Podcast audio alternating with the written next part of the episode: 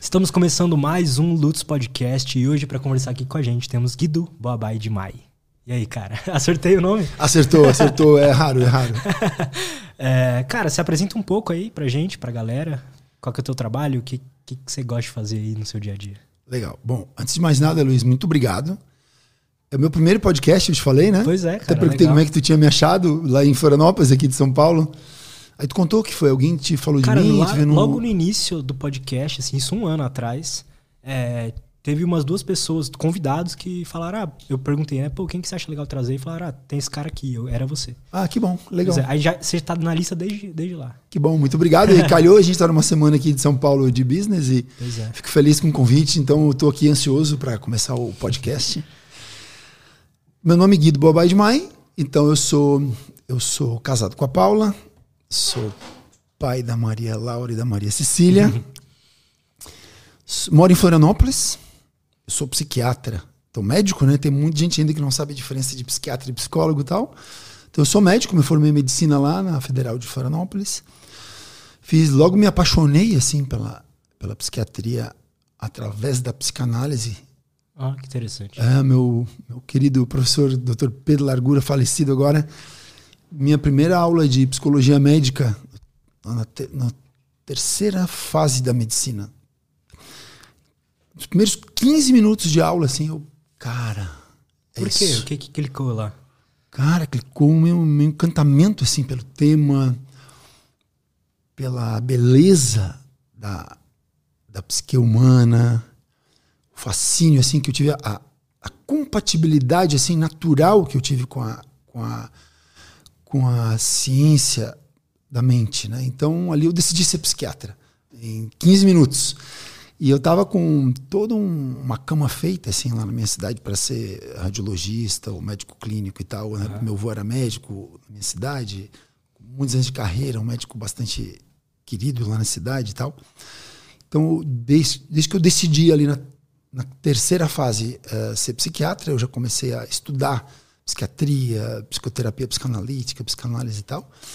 Aí me formei e fiz. Aí fui, naturalmente, né, fazer a minha especialização em psiquiatria, que eu fiz lá em Porto Alegre, na URGS, que é um centro de psiquiatria muito conectado com a parte psicanalítica. Né? Por, uh, a psicanálise ela entrou na América do Sul lá nas primeiras décadas da, do século XX, metade do século XX para frente, através de Buenos Aires. Os primeiros psicanalistas uh, foram para para Inglaterra fazer formação lá, voltaram para Buenos Aires e muitos psiquiatras gaúchos iam para então Buenos Aires fazerem as suas formações psicanalíticas e voltavam e fundaram aqui a, a Sociedade Psicanalítica em Porto Alegre e muitos deles eram professores da, da, do curso de especialização da residência médica em psiquiatria lá no Clínicas, que era foram os meus primeiros uh, modelos assim, né, os meus primeiros estudos de psicanálise, de psiquiatria foi com essa turma.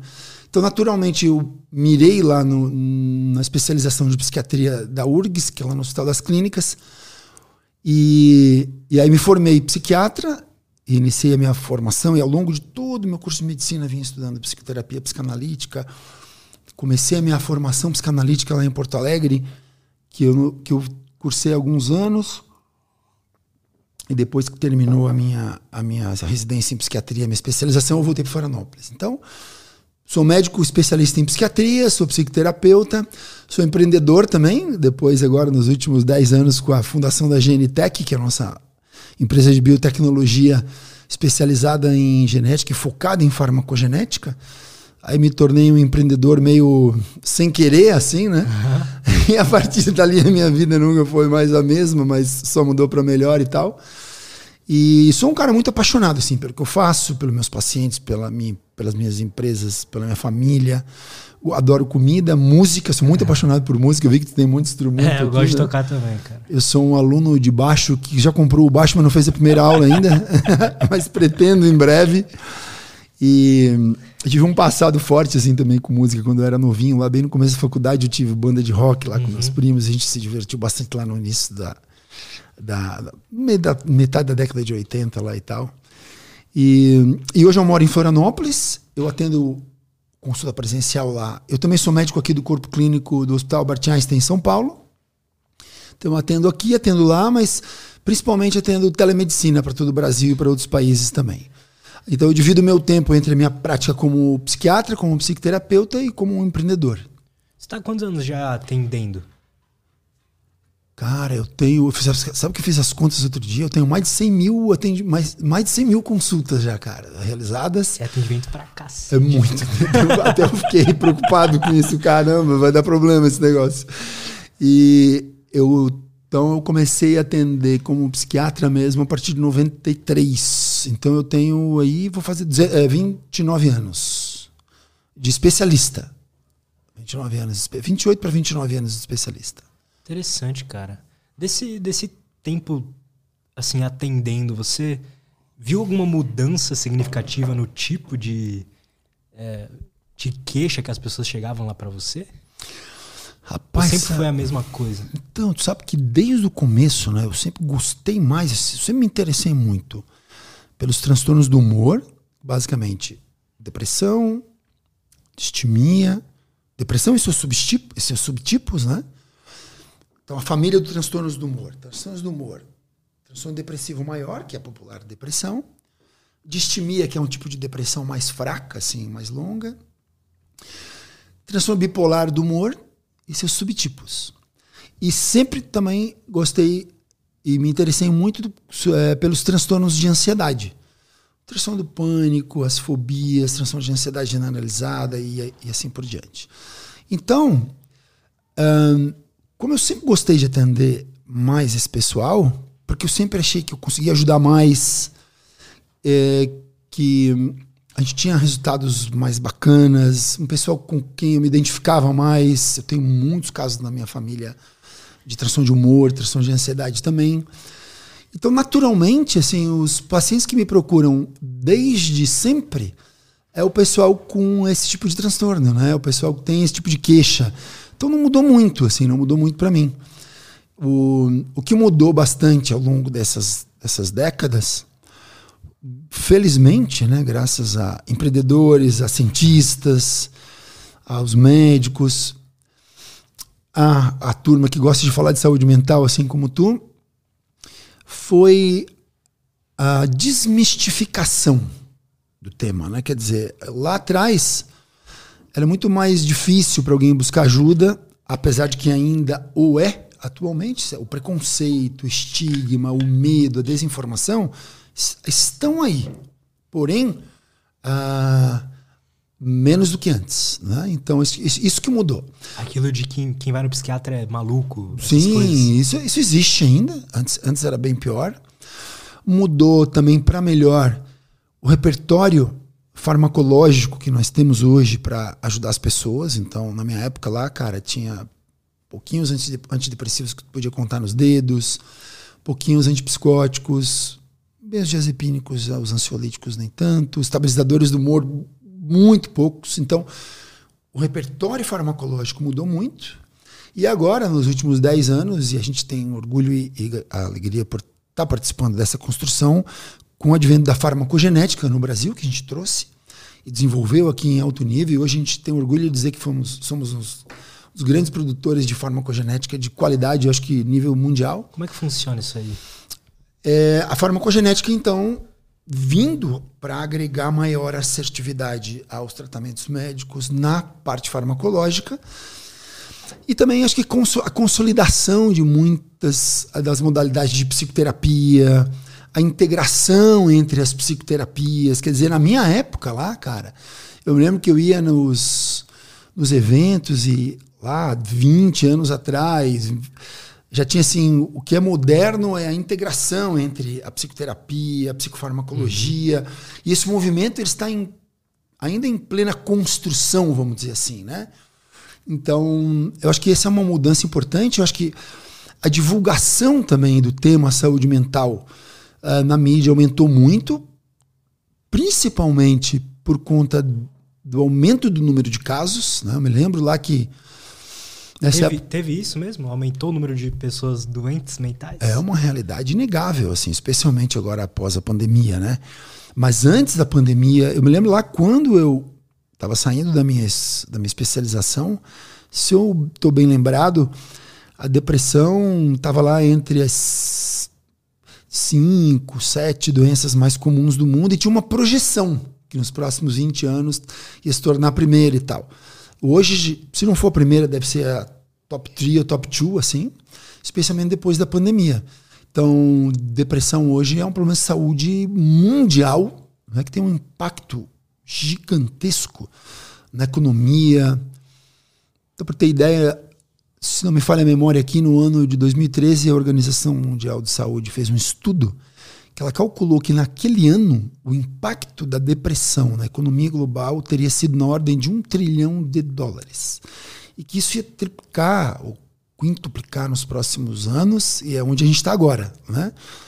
Com o advento da pandemia, nós tivemos. Tem muitos estudos aí, eu, eu não li nada assim muito encorpado, mas os estudos falam aí de aumentos de índices de depressão, de transtorno de ansiedade entre 50% e 90%, assim, dependendo da profissão e tal.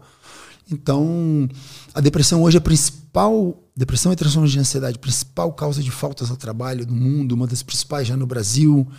Então, o impacto é gigante. Então, hoje, depressão é, precisa deixar de ser um tabu para começar a ser tratado como um problema de saúde que pode acontecer com todo mundo, não é?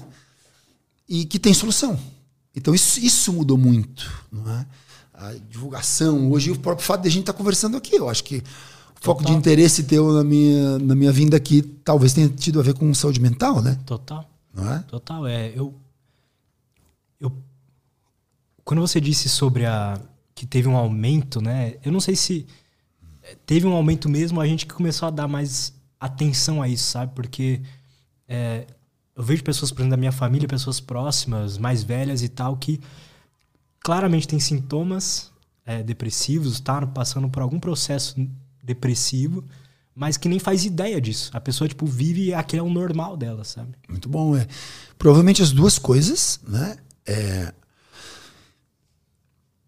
Tá todo mundo aí tentando entender bem, assim, por que, que o número de casos de depressão, transtorno de ansiedade aumentou e vem aumentando gradativamente e o que mais me faz sentido assim é que é devido a uma combinação de fatores.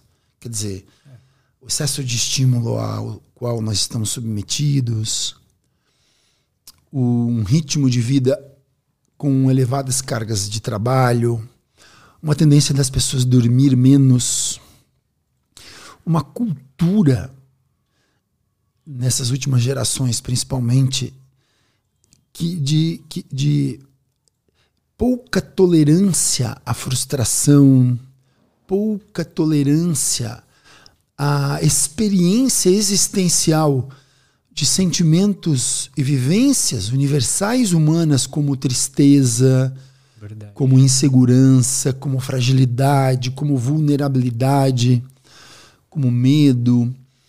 Então, a gente tem aí um, um grande número de pessoas muito pouco equipadas psicologicamente para lidar com esse tipo de emoção e sentimento e variação emocional, que por sua vez são desencadeadas maciçamente pelo, pelo, pelo, pelo, pelo conjunto, pelo cardápio cultural que a gente vive hoje, combinado com altas cargas de trabalho, com a sensação de que a felicidade está logo ali ao seu alcance Aqui, né? e ninguém conta que tem que trabalhar 10, 15, 20, 30 anos consecutivamente para construir alguma coisa bacana, salvo exceções.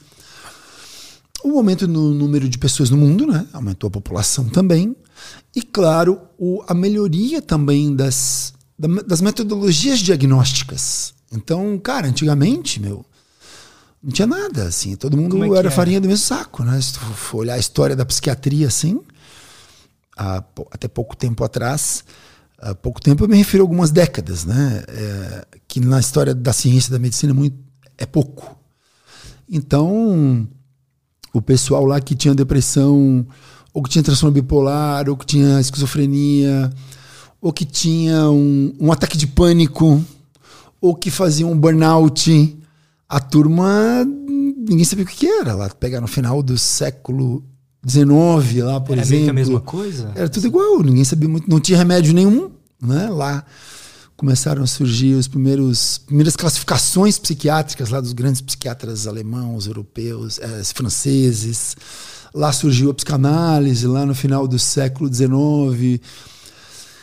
Aí a turma começou a tentar entender o que acontecia na mente. Então veio o Freud assim com uma, psico, uma psiquiatria mais light, que atendia o pessoal que estava ali trabalhando, se relacionando, vivendo em sociedade.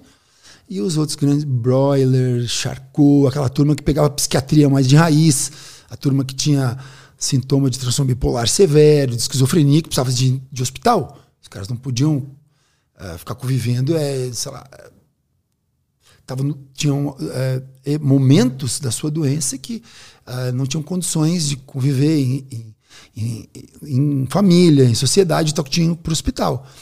Então, tinha os grandes sanatórios lá da época que ia todo mundo para lá. Tu tinha um ataque de pânico lá e, um, e um, uma crise histérica. Tu tinha a segunda, provavelmente tu ia parar no mesmo lugar da turma lá que tinha doença grave também, né?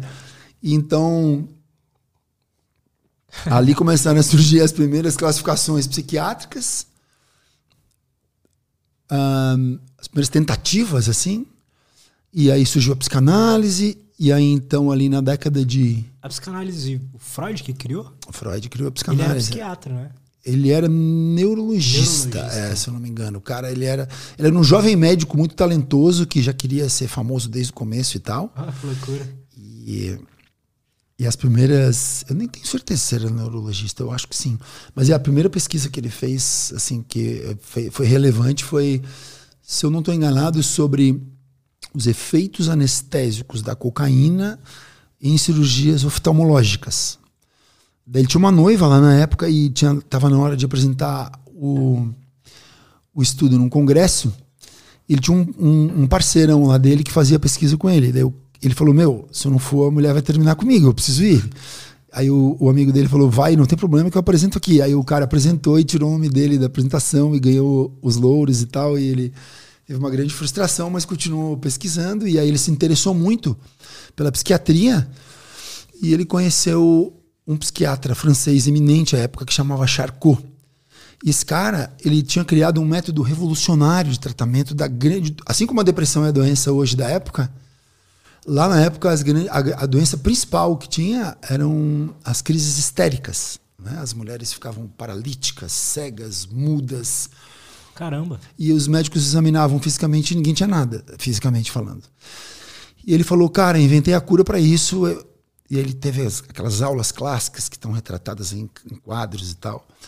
E ele, então ele chamava a mulher, ela vinha lá toda paralítica e tal. E ele hipnotizava elas. E ela, durante o transe hipnótico, elas contavam, em geral, que tinham sofrido algum tipo de abuso. E elas choravam, gritavam, tinham aquela catarse, que era aquela, aquela descarga emocional violenta, assim. E a mulher tinha chegado lá toda paralisada. O cara dizia: quando você sair do transe, você vai estar tá bem. Aí ela acordava assim, pá, tava legal. E todo mundo, ah, bacana e tal. Só tinha um probleminha. Depois de dois, três dias, pum, ela ficava toda paralítica de novo. E o Freud pensou: então o que acontece? Aquele conteúdo inconsciente que está reprimido por ser muito traumático e ser insuportável, fica reprimido, ele vem à tona durante a hipnose. Só que depois que passa, os sintomas voltam. Então, como que eu vou acessar aquele conteúdo mental com a pessoa consciente? Uhum. Ao invés de ela estar hipnotizada. E aí ele botou as pessoas deitadas ali num divã, porque ele não gostava também muito de ficar olhando para todo mundo toda hora, é meio cansativo isso e tal. E chamava elas três, quatro vezes por semana e pedia para elas falarem aquilo que vinha à mente delas livremente. Então ele criou um método de associação livre de ideias, que é um método psicoterápico de orientação psicanalítica vigente até hoje, bem bacana, que ajuda um monte e tal, que é parte da prática Cara, que legal isso, psicanalítica e tal. E a partir dali, long story in short story, nos próximos 30, 40 anos, ele foi desenvolvendo a teoria psicanalítica. Então ele foi o cara que falou que a mente tinha regiões diferentes. Ele criou a teoria topográfica. Ele disse que a mente era subdividida em inconsciente, pré-consciente e consciente. É como se fosse um iceberg, uma, uma cebola em camadas. Grande parte do nosso conteúdo que rege a nossa vida consciente, ela está lá inconsciente. E a cura estava em ter acesso ao inconsciente.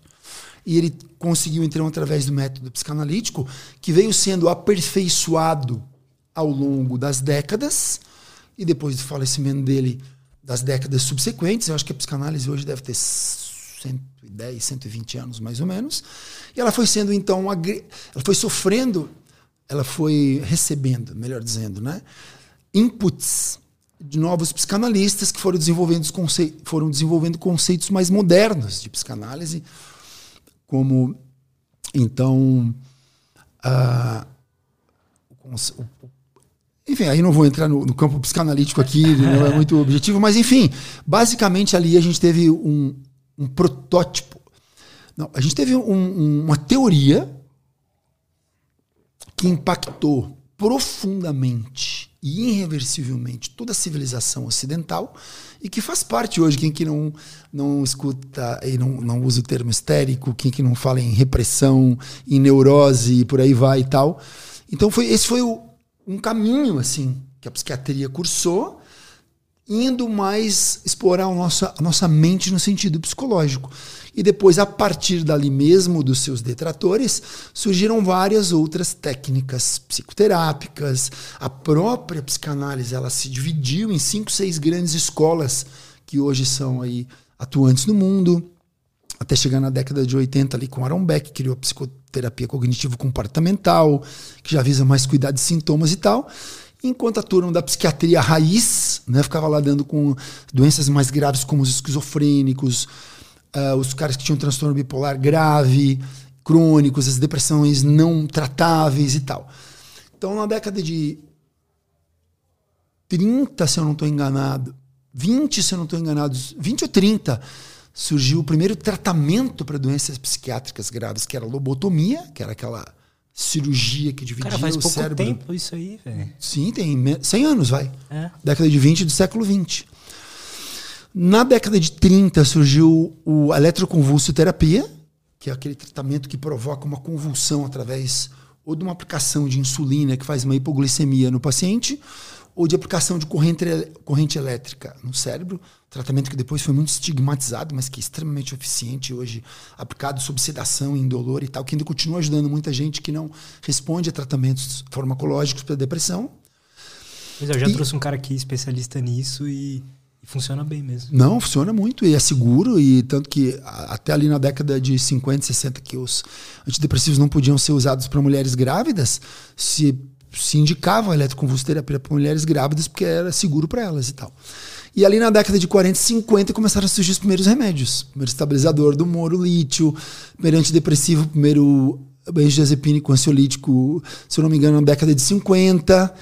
E ali, década de 50 e 60, primeira família de antidepressivos, os, os tricíclicos que eram eficientes, porém davam um monte de efeito colateral e pá, o cara tinha que se ferrar tomando, mas, perdão, melhorava da depressão. Tinha um índice de eficácia, claro, não era 100%, mas era bem legal.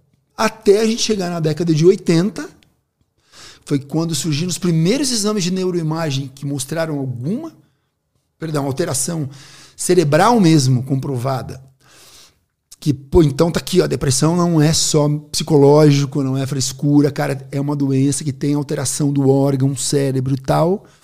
E ali em 1987, 85, surgiu o Prozac, famoso Prozac, que é a fluoxetina, que foi então uma notícia mundial que revolucionou o tratamento da depressão, farmacologicamente falando, não por ser mais eficiente, eficiente do que os antidepressivos antigos, mas por dar muito menos efeitos colaterais e por poder ser usado em dose única. Então a gente está falando de 87 ali, bem. Eu, ali eu já estava. É, não, é. Então foi bem. Aí no Brasil chegou final da década de 80. E a partir dali, então, começou uma. uma uma era muito rica, que foi a era de ouro da, da farmacologia, que daí gerou pesquisas por várias indústrias farmacêuticas para correr atrás de fabricarem antidepressivos uh, eficazes e confortáveis. Né? Então surgiram as famílias dos inibidores seletivos de recaptação de serotonina, fluoxetina, sertralina, citalopram, escitalopram, fluvoxamina, paroxetina, remédios amplamente utilizados até hoje. São os mais usados para depressão? Tal, cara, não sei, talvez, talvez sejam. Fluoxetina deve ser o mais, porque ele é bem barato, é distribuído pelo sistema único e tal. Depois surgiram as outras famílias do, dos antidepressivos que inibem recaptação de serotonina e noradrenalina. Vem a faxina primeiro. Os próprios tricíclicos antigos eram dessa família venlafaxina. Uma, depois a gente tem aqui a desvenlafaxina, tem a duloxetina, a mirtazapina e assim por diante. E agora os últimos uh, antidepressivos com, uh, com mecanismos de ação multimodais e tal, todos eles com um perfil bacana. E aí, depois, com o advento da farmacogenética, a gente consegue escolher esse antidepressivo não só pelo método de tentativa e erro, que ainda é um método que gera uma margem de erro significativa, que é de aproximadamente 50% mais ou menos. A gente faz uma. Aí se descobriu com a farmacogenética, cujos primeiros estudos começaram lá na década de 50. Uh, ah, a gente começou a entender que uma grande parte da explicação sobre o porquê que um remédio pode funcionar bem para ti e não tão bem para mim, você tomar uma dose dobrada e uma metade eu tenho efeito colateral e tu não tem, uma grande parte dessa explicação está no DNA. Então, a partir do sequenciamento de genoma humano, que foi 2003, o número de pesquisas sobre farmacogenética e vários outros campos da genética explodiu. E aí, então, começou a haver uma associação entre genes e variantes e seus impactos nos medicamentos. E aí a gente sabe hoje que o nosso DNA ele pode impactar os medicamentos de três maneiras: no seu metabolismo. Então, se eu tenho uma variante no meu DNA que produz a enzima que metaboliza o estalopram que eu tomo, que chama CYP2C19. Eu tenho uma variante no meu DNA que produz uma enzima super eficiente. Então eu vou ser um metabolizador ultra rápido de estalopram. Então, se eu for usar o estalopram na dose que está na bula, que é de 10 a 20, 10 a 30 miligramas, se eu tomar 10, é igual eu estou tomando 5. Então não vai funcionar. Por outro lado, se eu tenho uma enzima que produz uma enzima, se eu tenho um DNA, uma variante do meu DNA que produz uma enzima que funciona menos, eu vou ser um metabolizador intermediário pobre eu metabolizo menos, vai mais estalopram para o meu sangue. Então tem estudos que mostram, por exemplo, que as doses de estalopram no sangue de um metabolizador pobre podem, até, podem ser até seis vezes maior do que o metabolizador normal. O médico, coitado, dá 10 miligramas para eu tomar aqui a dose padrão, é igual ele está dando 60. Vai dar problema. Né? Colateral. Efeito colateral pra caramba. Vou parar de tomar um remédio, vou ficar bravo com o médico, vou ficar com medo de tomar outro remédio, assim por diante. Então a gente vem nessa jornada, que se tu for analisar, é muito recente, né? Muito recente. 2003, né? O sequenciamento, você disse? 2003 o... Que possibilitou as pesquisas, né? Que, sim, que daí possibilitou o início e a continuidade do desenvolvimento de inúmeras tecnologias genéticas que vêm a aumentar a eficiência dos tratamentos médicos, tanto quanto a sua a prevenção de doenças. Né? Então a gente teve um, um caso disruptivo que teve repercussão mundial, que foi em 2013, não sei se tu lembra, que a atriz Angelina Jolie, ela veio a público dizer que ela ia fazer um esvaziamento de glândulas mamárias, porque ela fez um teste genético que descobriu, que detectou, que apontou que ela teria uh, algo como 87% de chances de ter câncer de mama.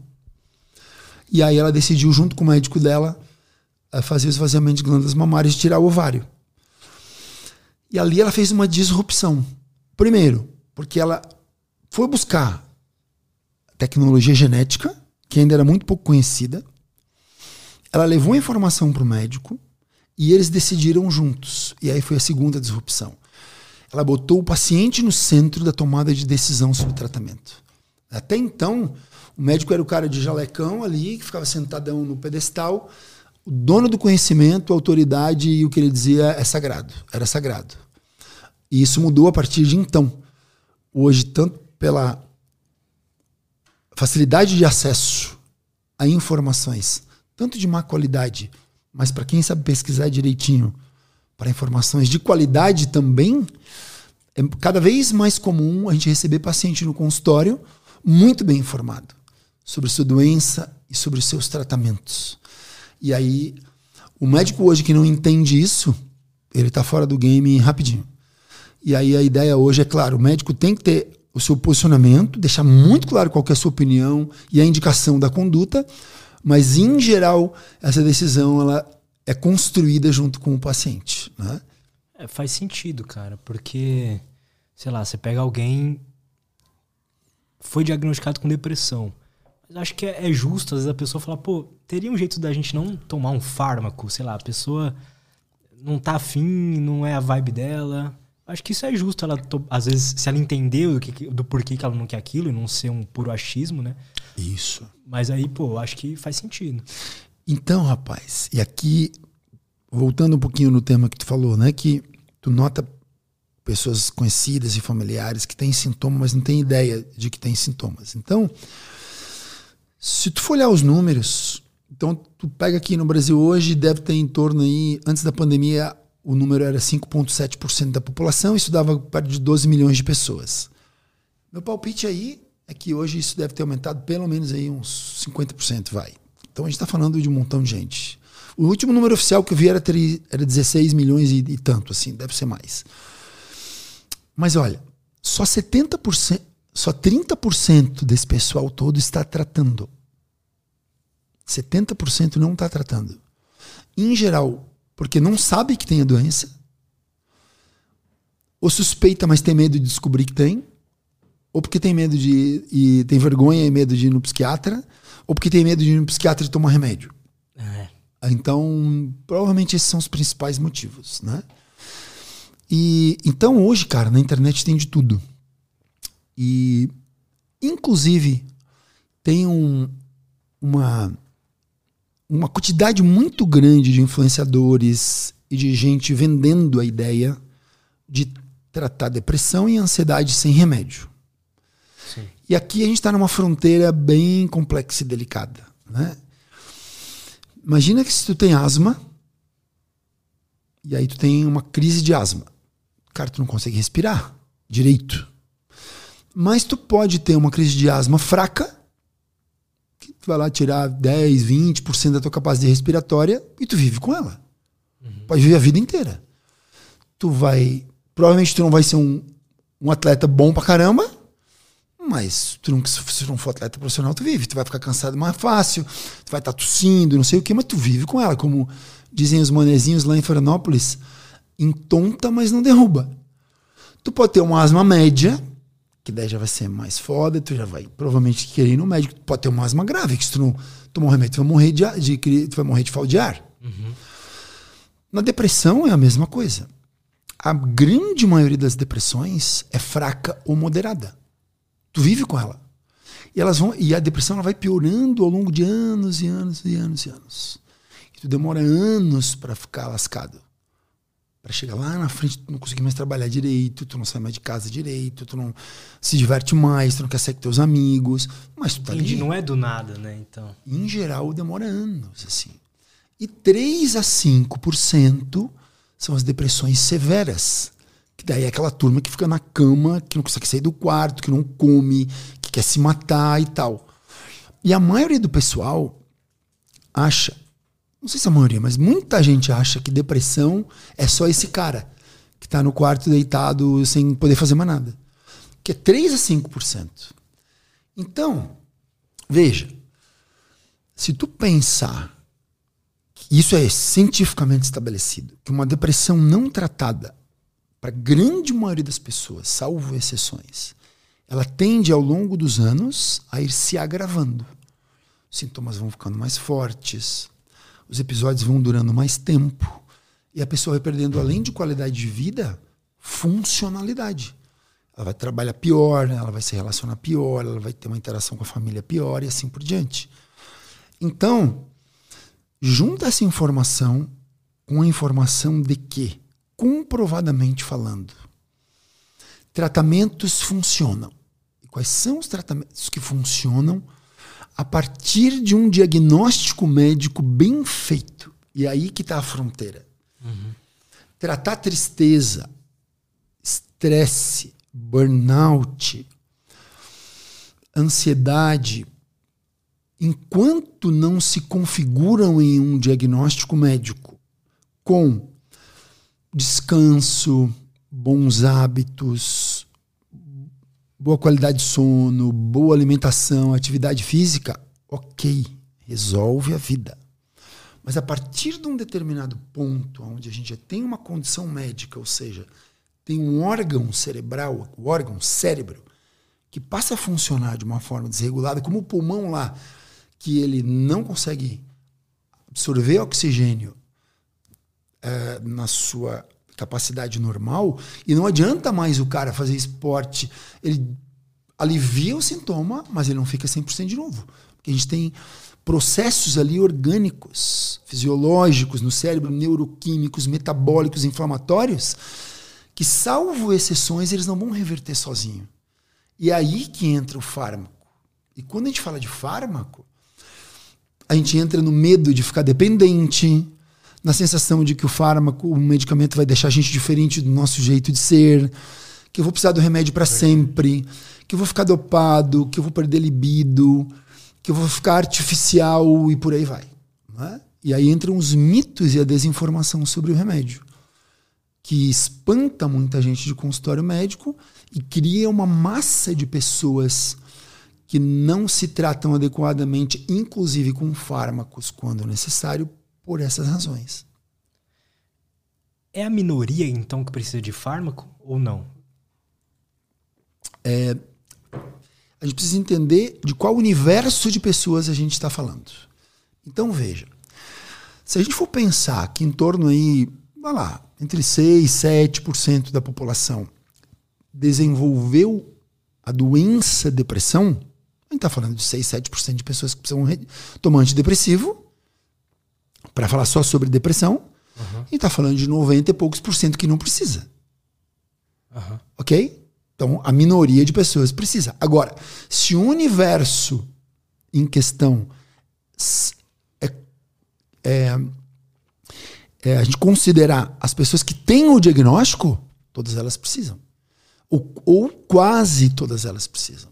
Casos leves, sintomas leves, alguns são reversíveis com uma boa psicoterapia, com bons hábitos, bom sono, atividade física e tal. Casos leves. Dali para frente, a maioria vai ter mais benefício se usar corretamente um medicamento ou uma associação de medicamentos associada aos, às outras medidas que vão incluir, dependendo da pessoa, uma psicoterapia, mas que em geral vão incluir sono, boa rotina de sono, boa rotina de atividade física, boa gestão de estresse, boa alimentação, relacionamentos saudáveis, tempo de lazer e, e, e, e tudo isso que todo mundo já sabe. E isso é importante aqui, viu? A gente reforçar. O remédio não exclui as outras medidas, bem como nos casos em que a pessoa tem um diagnóstico, as outras medidas não excluem o remédio. Entendeu? Sim.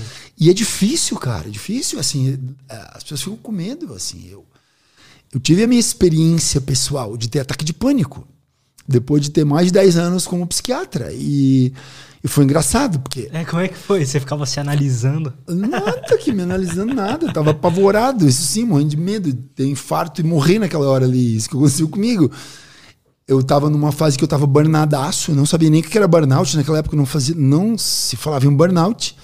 E eu tava escrevendo, eu tinha, ter, eu tinha terminado de escrever um livro, tava gravando um CD para fazer a trilha sonora do livro. Não sabia onde é que tava me metendo e no final eu fiquei, eu fiquei seis meses basicamente indo pro estúdio gravar à noite com a minha banda e tinha que trabalhar às, sete da, às oito da manhã no consultório, cara. E aí eu comecei a entrar num burnout e não sabia que eu tava em burnout, eu tava exausto e tal e tudo. E um dia eu tava no cinema e o filme era um filme pesado pra caramba e tal. Eu já tava acabado assim. E eu comecei a me sentir mal, né, cara? No cinema, me senti mal e tal. E assim, puta, vai.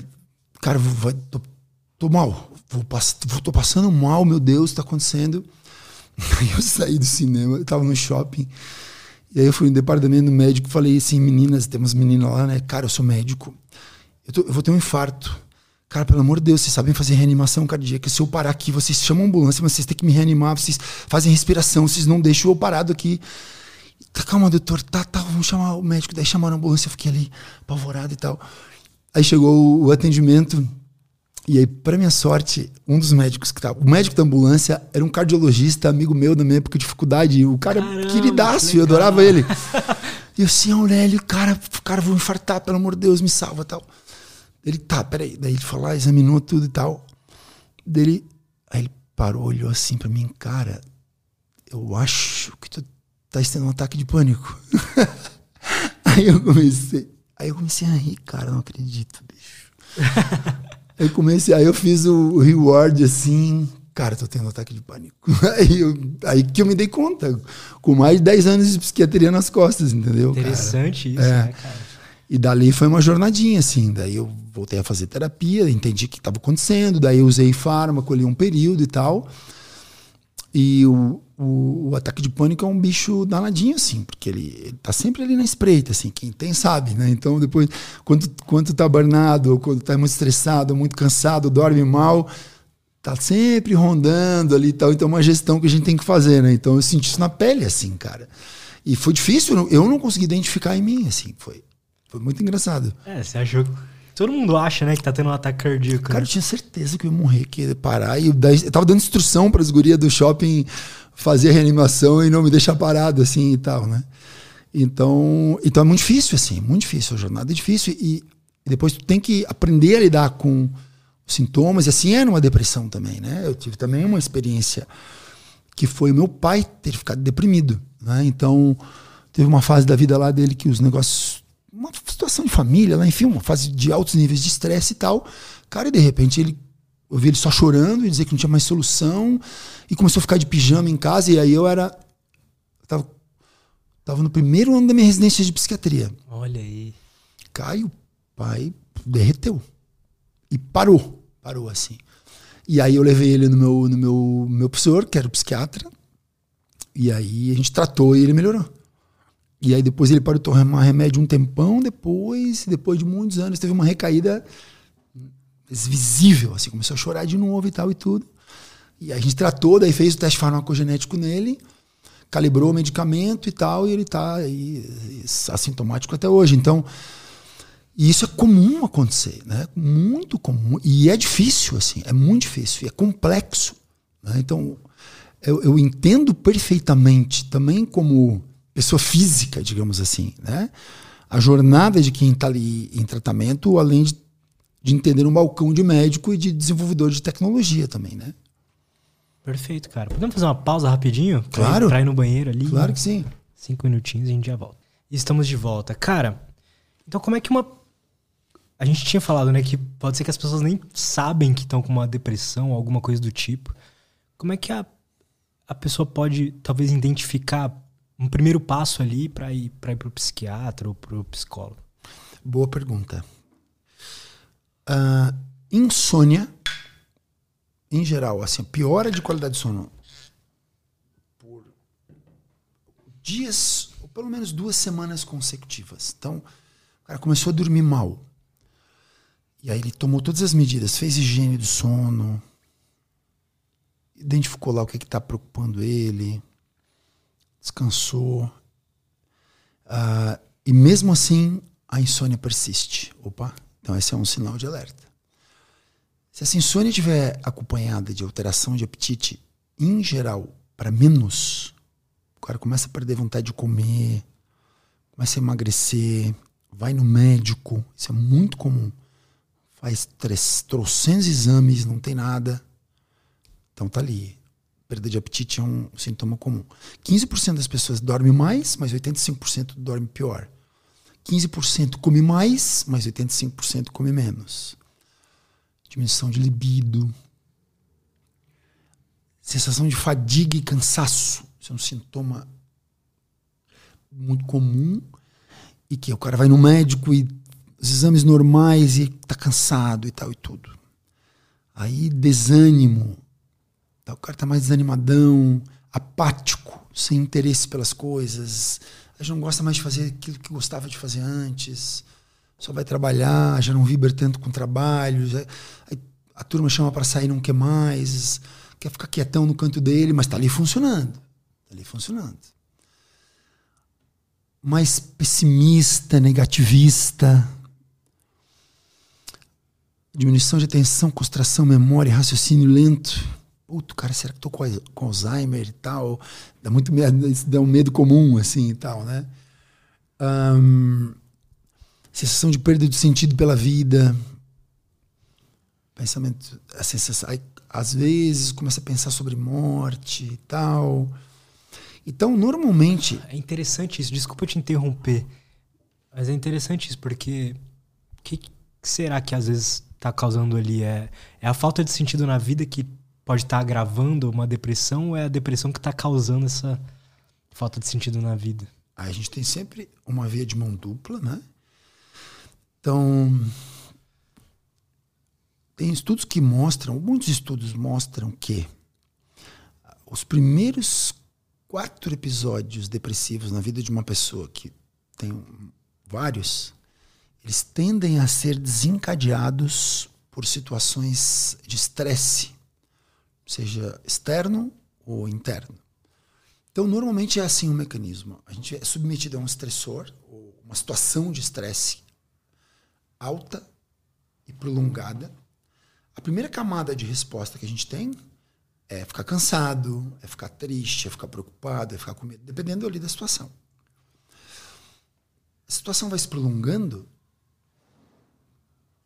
qual é o órgão que recebe isso tudo, além do corpo todo? Né? É, é o cérebro.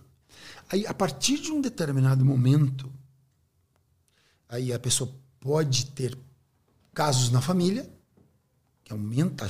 Vai, eu tenho predisposição para ter asma. Eu começo, aí aqui no teu tapete tem ácaro, e tu não sabe. Tu vem aqui todo dia e tu tem, tem casos na família de asma.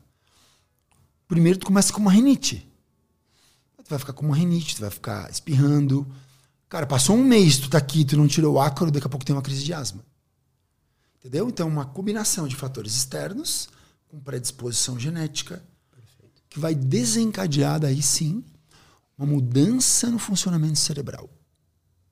Uma mudança de ordem química, produção irregular dos, das substâncias chamadas de neurotransmissores as mais famosas, serotonina, noradrenalina, dopamina. A gente sabe que tem mais hoje.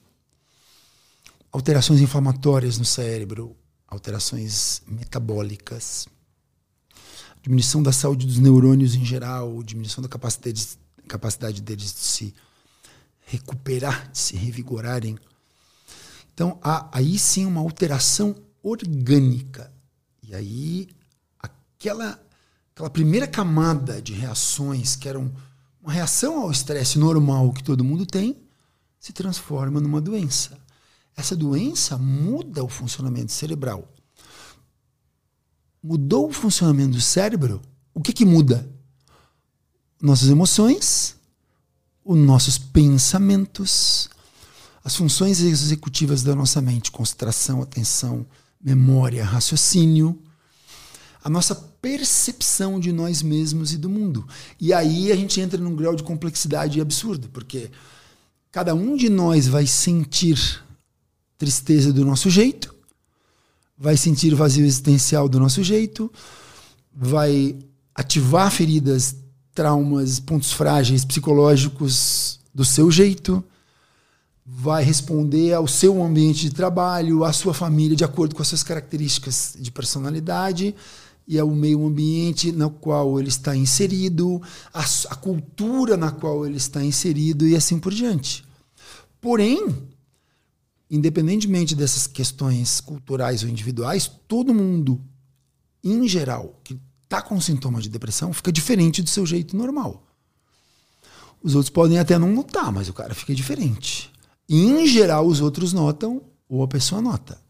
E o cara passa a experimentar um grau de sofrimento desproporcional ao normal, que pode ser leve, pode ser médio e pode ser muito forte. Então. Aí que a gente vê que por que vai piorando, né? Também é uma bola de neve. Imagina, o cara tá nessa situação, ele fica mais sensível ainda. Mais sensível ainda. E aí o cara tá lá num ambiente de trabalho desfavorável, tá num casamento difícil, ou tá tendo que entregar um trabalho na escola, ou é um adolescente que está naquela fase ali e tal. O equipamento cerebral ali, ele tá disfuncional, cara. Ele tá prejudicado. E aí um, um impacto de estresse que ia pesar um quilo se o cara tivesse normal, vai pesar 100 quilos se ele está deprimido severo, vai pesar 50 se ele está deprimido médio e vai pesar 20 se ele está deprimido fraco. Ou seja, se, se, o cérebro ali. Pensa na asma. Se eu tiver uma asma severa, para eu caminhar 50 metros é difícil. Se tem uma asma fraca, eu consigo até jogar futebol, mas eu não vou conseguir chegar junto com um cara que não tem. E aí é que entra a complexidade da coisa. É muito. Até hoje, rapaz, com essa quantidade de consulta que eu tenho, eu sou médico diário, tendo paciente toda semana, é um monte. Adoro e estou sempre ligado em tentar fazer a melhor consulta do mundo, assim que eu consiga. Os casos mais difíceis para mim sempre são os casos leves, onde tu tem a fronteira ali. Cara, será que é aqui? Tem a fronteira. Tu não consegue fechar o critério diagnóstico, tu fecha, mas está levinho. E aí é impressionante, assim, que na dúvida, às vezes eh, tu propõe, né? Pô, meu, vamos tomar, vamos experimentar, vamos tomar esse, esse antidepressivo aqui por dois meses, oito, vamos fazer um ensaio clínico aí, uma, um teste de seis, doze semanas, faz um teste farmacogenético aqui, isso, cara, vê sentido, tem grana, ele vai lá, faz tal. Tu dá o remédio, bicho. Cara, meu Deus, doutor, é assim que eu era, é isso aqui, ó. Eu tava ali, tava indo, mas agora eu voltei, agora eu sou eu, né? Olha, e, interessante. E e aí eu fico, até hoje eu fico muito impressionado assim, né, com essa questão do quanto essa desregulação cerebral ela vai interferir e afetar nuances da nossa percepção, o negativismo, cara, o, o negativismo é essa, esse, essa mudança no funcionamento que torna a gente, faz a gente só sempre olhar o lado vazio do copo. Então tudo é um problema, tu, ah, o cara foi lá e jogou bem aquele dia, ah, não, mas pô, podia ter jogado melhor, nos últimos três jogos eu não joguei, o outro jogo é mais difícil, hoje foi só sorte, e o cara jogou bem, tá todo mundo contente, ele tá ali, pô, mas não. Rapaz, tu vai ali e trata, pronto, a pessoa volta a ser como era antes, e assina energia física, e aqui a gente tem uma, um impacto gigante em tratar ou não tratar. A visão muda. E aí tem um mito aqui, que esse é um mito muito importante de desfazer. Ah, eu não quero tomar remédio porque o remédio vai me deixar diferente do meu jeito de ser. E não é verdade. O que te deixa diferente do teu jeito é tu tá deprimido. É tu tá com fobia, é tu tá com transtorno de ansiedade generalizada. Isso te deixa diferente do teu jeito. Às vezes o cara tá tanto tempo daquela forma deprimida que ele já acha que aquilo é o normal, né? Vai me deixar diferente. Isso é comum, é comum. Se tu levar em consideração que em média uma pessoa que che... ó, lembra que eu falei, ó, 70% em geral não trata. Dos 30% que tratam, em geral o cara demora entre 1 e 4 anos para chegar no médico. Então, mas tem muita gente que vai no médico depois de 20 anos, 15 anos, até o cara tá piorando, piorando, piorando, piorando, até que chegar numa hora que não dá mais. Aí todo mundo da família, todo, cara, tem que ir no médico. E aí o cara não lembra mais como que era lá atrás, porque ele veio se adaptando a viver mais deprimido, porque o cara não tinha uma depressão grave desde o começo, ele ficou anos com depressão leve. Eu tenho o caso agora do Kanye West, né? Que é o, rapper aquele uh -huh. fodão e tal. Eu, eu não consegui ler muito a respeito, mas existe uma suspeita de que ele tenha um, ele, que ele seja portador de transtorno bipolar, esteja em fase de, de, de mania, né, que é o um nome na linguagem médica, que a, a gente usa para descrever aquele estado oposto ao da depressão. Depressão, então, imagina que o nosso jeito natural de ser fosse assim, essa linha. Depressão é abaixo do nosso normal. O transtorno bipolar, ele é uma, é, é uma doença irmã da depressão, que é chamada de bipolar porque tem dois polos. Tem o polo da depressão e o polo oposto, que é o polo do estado de mania. Se na depressão a gente fica tudo aquilo que eu falei lá, down, pessimista, apagado, abatido, sem querer fazer nada, no transtorno bipolar é o contrário. O cara fica aceleração de pensamento, aceleração de fala, diminuição de autocrítica, excesso de energia, excesso de alegria, diminuição de necessidade de sono, hipersexualização, aumento de uh, comportamento de tomada de risco, o cara compra um monte de coisa, faz um monte de coisa ao mesmo tempo, não consegue dar conta e tal e não percebe que está fazendo aquilo e tem uma sensação de super-homem, assim, né? Como se tu estivesse sob efeito de estimulante. Voltando para a questão do remédio, se tu toma estimulante, as inas da vida, aí tu fica diferente do teu normal. Agora, o antidepressivo, ele vai regular para o normal aquilo que está abaixo do normal. O estabilizador de humor, ele vai regular para o normal o cérebro que está super ativado o medicamento para transtorno de déficit de atenção diminui a hiperatividade. Então isso é importante o pessoal entender bem. É um mito, é claro, considerando que nós temos um, um diagnóstico correto feito por um bom profissional e nós temos um tratamento farmacológico bem feito, se possível, com guiado por um teste farmacogenético, porque daí a gente diminui a chance de erro. Ninguém é obrigado a fazer teste farmacogenético para tomar remédio, mas é importante saber que se tu faz, o médico diminui a chance de errar. Os estudos estão aí para mostrar que quem faz um teste farmacogenético para guiar tratamento, tratamento farmacológico, em geral, tem menos chance de desenvolver efeito colateral, tem mais chance de melhorar 100% em menos tempo e economiza grana com tratamento uh, ineficiente, além, obviamente, de encurtar o tempo de sofrimento causado pela doença. Então, quando a gente fala em tomar remédio, gente, vamos lá.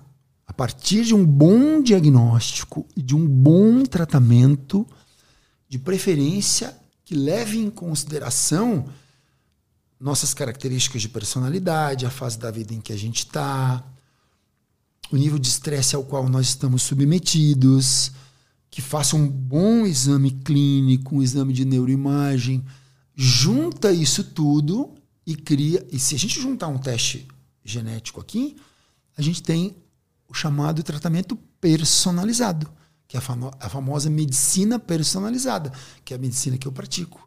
Que é a melhor, né? Porque a gente é tão único, cada um. Pronto. Que inclui usar teste genético, mas também colocar na pizza todas as fatias do indivíduo e, e elaborar uma estratégia de tratamento personalizado para ti, para mim. Isso é o que tem hoje mais moderno e mais eficiente, que é o que a gente está tentando aqui, uh, enfim, levar para levar para o conhecimento das pessoas, né? Então é isso, pessoal. Tomar remédio bem direitinho, bem tomado a partir um bom diagnóstico, te ajuda a voltar a ser quem tu és. Se eu tenho asma e estou com 20% de asma, eu tomo remédio, meu pulmão fica 100%. É a mesma coisa no cérebro. Curtando o caminho, né?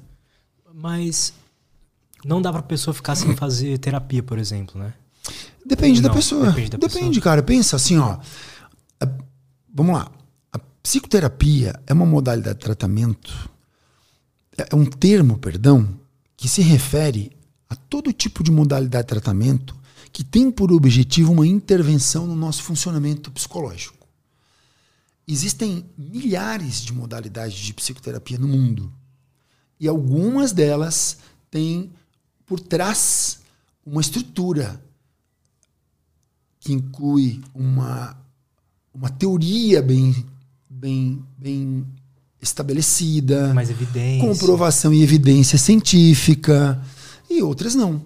Né? Então, falar em psicoterapia também depende, porque depende do tipo de psicoterapia que tu precisa para aquele momento. Então, se eu estou ali deprimido, ou se eu estou tendo ataque de pânico, ou se eu estou fóbico, eu vou precisar usar algumas técnicas cognitivo-comportamentais para re treinar a minha mente, ou para treinar a minha mente a entender que quando eu estou negativista e estou pensando que a vida não serve, que eu sou que, que eu sou um zero à esquerda, eu tenho que identificar que aquele pensamento não é um pensamento normal e não faz parte do meu repertório.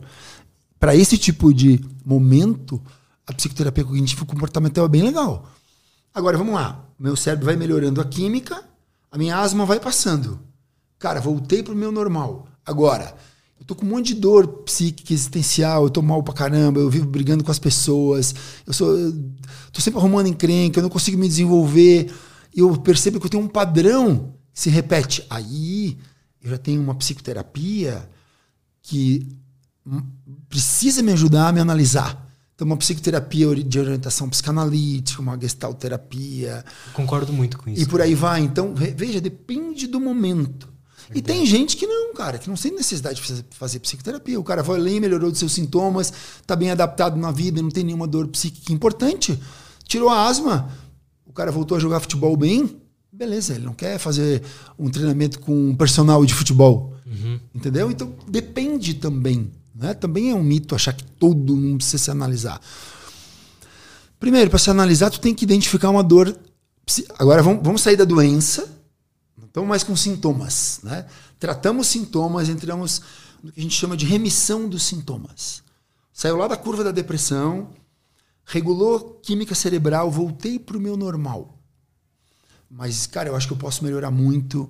Eu acho que eu não tenho disciplina suficiente eu não consigo aproveitar a vida como eu acho que eu tenho potencial. Tá bom, vai se analisar então. Muito massa. Aí Perfeito, tu pode desenvolver o teu potencial. Mas a gente vê muito aí, o cara tá lá deprimidão, cheio de ataque de pânico e o, o coitado lá vai parar num profissional que quer pro, propor uma, uma psicoterapia analítica. O cara é que nem. Cara, vamos treinar um futebol aqui, o bicho não consegue nem respirar da asma. Entendeu? É, faz sentido, cara. Então, faz todo sentido. Tudo depende de procurar um bom profissional, seja um bom psicólogo, seja um bom psiquiatra, mas tem que ser alguém bom que saiba o que está fazendo. Se um, um bom psiquiatra, ele tem capacidade de dizer se tu tem indicação de psicoterapia ou não. Alguns psiquiatras são psicoterapeutas, poucos. Eu sou um deles. Tem uma formação em psiquiatria que inclui treinamento em psicoterapia, mas são poucas. Um bom psicólogo tem que conhecer diagnóstico médico, para poder indicar quando o cara precisa tomar um remédio Verdade. e fazer o acompanhamento paralelo, que são os tratamentos combinados, que para a maioria das pessoas, pra, de novo, para a maioria das pessoas, são os que mais funcionam, incluindo aqui medidas comportamentais. Vamos bater na tecla: rotina, bons hábitos, higiene de sono, boa alimentação, atividade física fundamental, bom ambiente de trabalho, gestão, microgestão de estresse. Burnout hoje, né, virou uma uma, uma doença ocupacional, quer dizer, é um problema que pode gerar passivo trabalhista para a empresa e precisa ser tratado com toda a atenção do mundo. Né? Então, depende, tá vendo? Sempre depende. Precisa Sim. tomar remédio? Depende. Precisa fazer terapia? Depende. Então, de novo, personalizado. Tudo começa por uma boa avaliação. Faz todo sentido, cara. Às vezes o cara é, tá só com um desbalanço químico né, no cérebro. Pronto. E às vezes não é isso. Às vezes tu tá estressado, às vezes tu tá burnado. Tu tá em burn, burnado. Perdão aí, gente. Gíria aqui de psiquiatra. tu tá em burnout. Uhum. Tu tá, aí tu tá deprimido, de fato. Mas tu vai ali, descansa uma semana, tu tá bem. Então, o bom profissional, ele precisa entender ali o conjunto da obra para junto. E às vezes, cara, por exemplo, se tu for ver ali o que está na literatura, quanto tempo demora para fazer um diagnóstico de transtorno bipolar? Anos às vezes, sete anos, dez anos, oito anos, entende? Mesmo para profissionais, eu não sou super veterano, mas já tenho um, muito tempo nas costas aí, muitas horas de cadeira. E às vezes fazer um diagnóstico bem feito, tu tem que acompanhar o cara ali por meses, cara, entende? O importante, gente, é que o profissional seja capaz de identificar quais são os principais sintomas que precisam ser tratados com prioridade. Perfeito. Tá dormindo mal, o cara tem que dormir bem. E não adianta, se tu tá dormindo mal porque tá com desregulação cerebral, tá deprimido, tá com transtorno de ansiedade ou com transtorno bipolar, com sintoma tal, não tem meditação que vai te fazer dormir naquele momento. Tu tem que tomar remédio para dormir. Se tu não tomar, tu não vai melhorar nunca dos teus outros sintomas. Então, cada momento tem sintomas alvo e à medida que tu vai tirando os sintomas, tu vai clareando o que, vai sobrando ali por trás e o diagnóstico vai se clareando e é uma jornada. Muitas vezes o psiquiatra tem que te ver toda semana, de 15, 15 dias, de um mês e depois voltar para uma vez. Então, isso é importante ter em mente. Por isso que a relação médico-paciente é um ativo preciosíssimo em qualquer tratamento. Eu tenho que conseguir me comunicar bem com o meu psiquiatra, com o meu psicólogo, eu tenho que ter acesso a ele quando eu preciso, eu tenho que estar confortável para falar para ele as minhas maiores dores, as minhas maiores fragilidades. Isso não se faz numa consulta só. Está falando de um é relacionamento verdade. que tem que ser construído. Né? É verdade, cara. E a ansiedade? Assim, eu, uma das coisas que eu aprendi aqui nesse podcast lá no início é que eu tinha a noção que a ansiedade era. Eu, é aquilo. É ruim, sabe? E aí eu aprendi lá no início que, pô, ansiedade é algo faz parte do ser humano e a gente consegue usar isso ao nosso favor muitas vezes. O problema é quando ela tá demais. Muito bom.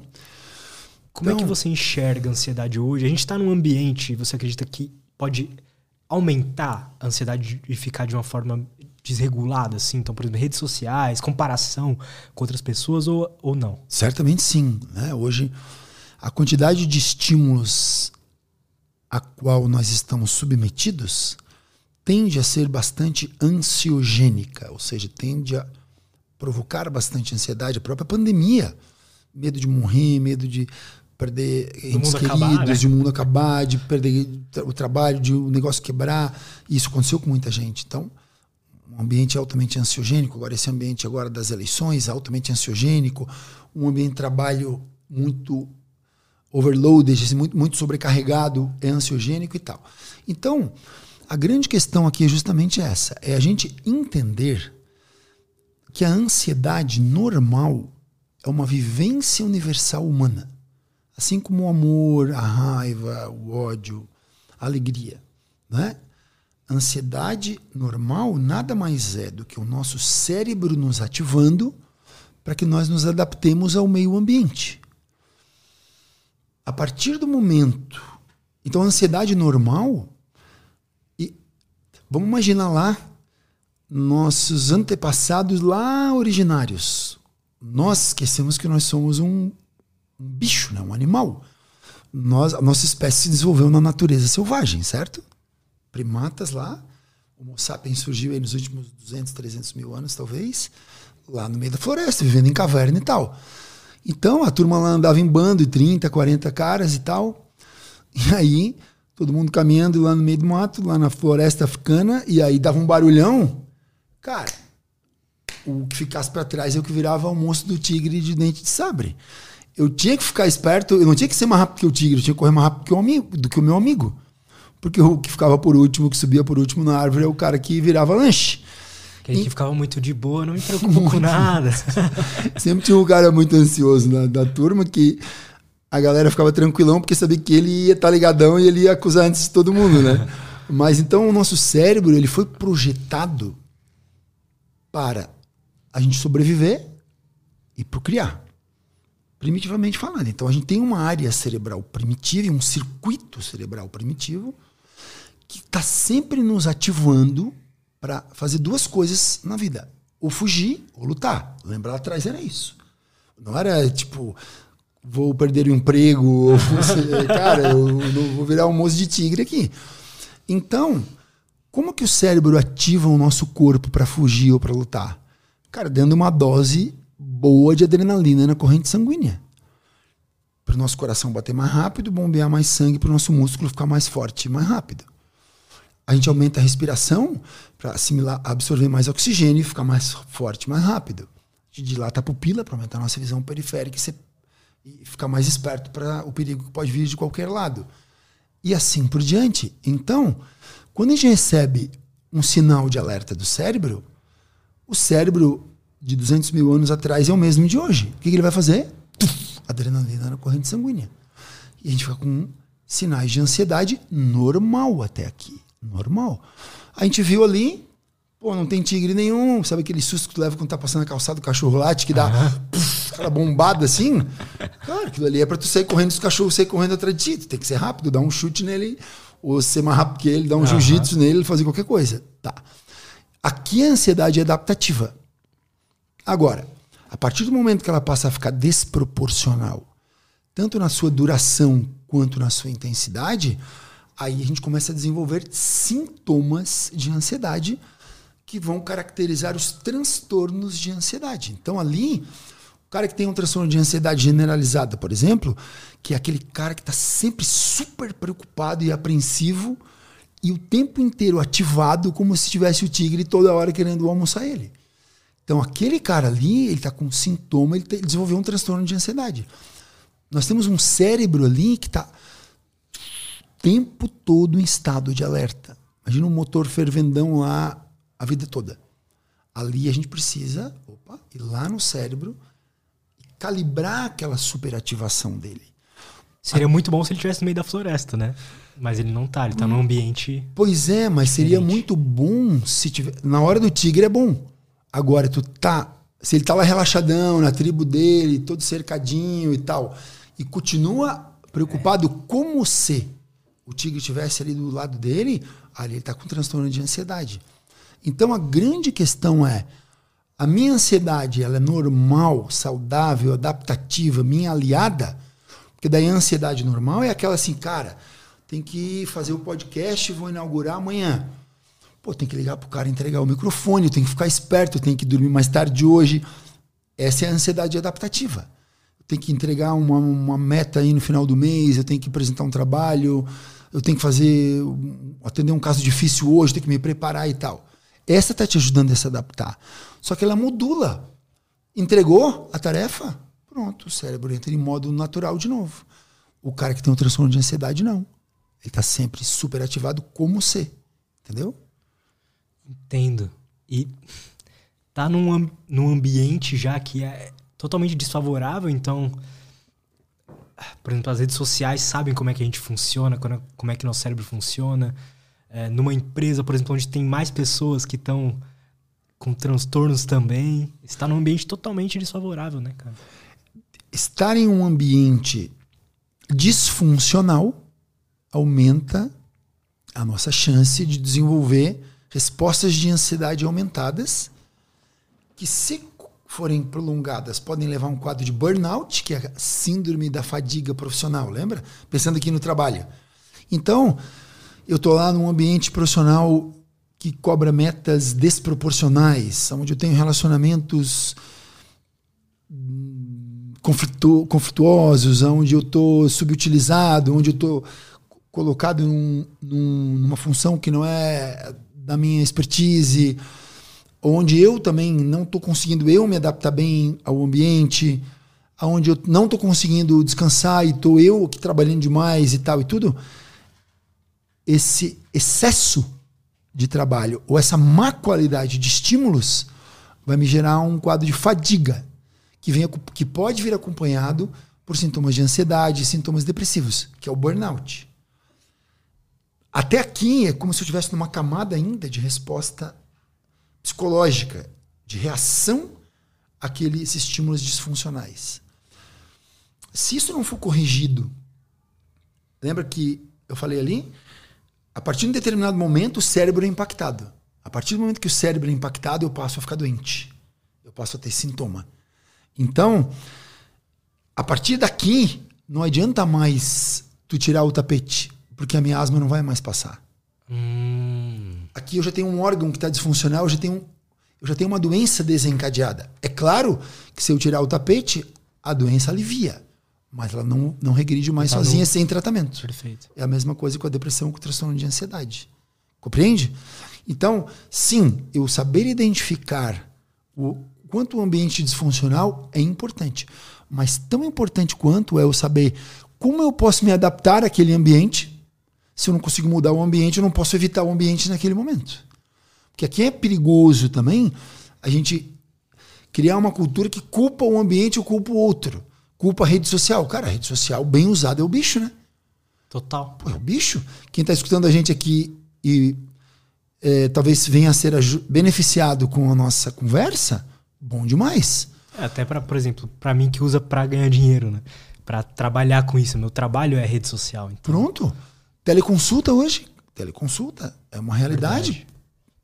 Então, rede social, gente, é uma ferramenta que mudou o mundo que coloca tudo de bom ao nosso alcance, Cabe a nós, obviamente, termos os nossos próprios critérios, aprender a usar a rede social, entender o quanto a conexão com o mundo digital pode nos enriquecer como pessoas, gerar aprendizagem, sem que nós percamos a nossa um, capacidade e o nosso entendimento de que a grande riqueza é o mundo real e que a rede social, a digitalização, ela deve ser parte do mundo real, um complemento do mundo real e não o contrário. Que esse é o grande ganho da rede social, do digital. Né? Então, o digital, o celular, hoje, ele é uma, ele é uma ferramenta que aumenta a nossa inteligência. Quanto que a gente ia guardar 200 milhões de números de telefone, acessos do Google? Antigamente, tu não é dessa geração, mas todo mundo sabia o, os números de telefone, todo mundo decor. É, eu não vi isso. Tu não viu isso? Era o básico. A gente não precisa Nossa. mais ocupar o nosso hardware com isso hoje, cara. Não precisa. E hoje, o celular, o computador, o game, a TV, a internet, se elas forem utilizadas por nós como ferramentas que aumentam a nossa capacidade e não o contrário, é o bicho. É o mundo híbrido. É o mundo híbrido.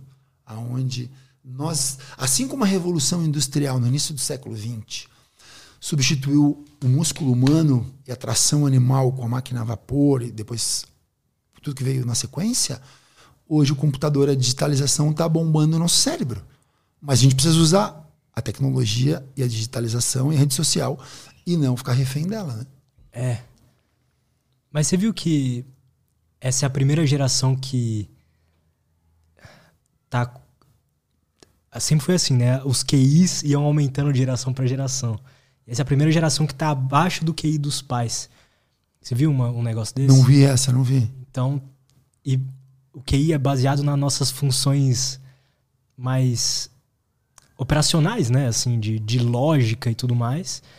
E, e, faz até um sentido se você não precisa mais exercitar essa parte do cérebro de, de, de pensar um pouco, encontrar uma resposta através do seu pensamento ou guardar números. Então faz sentido a gente ficar cada vez. Porque o nosso cérebro se adapta, né? Já ficando ruim. É, é a lei do menor esforço. Exatamente, é aí que mora o perigo.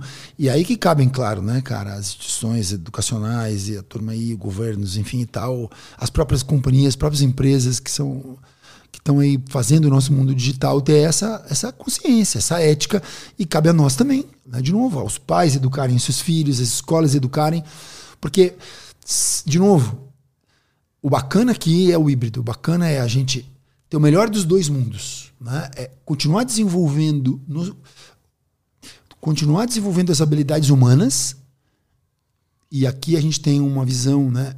e eu compartilho dessa visão, é que muitos autores têm, que aquilo que terá mais valor logo ali no futuro é tudo aquilo que não pode ser digitalizado.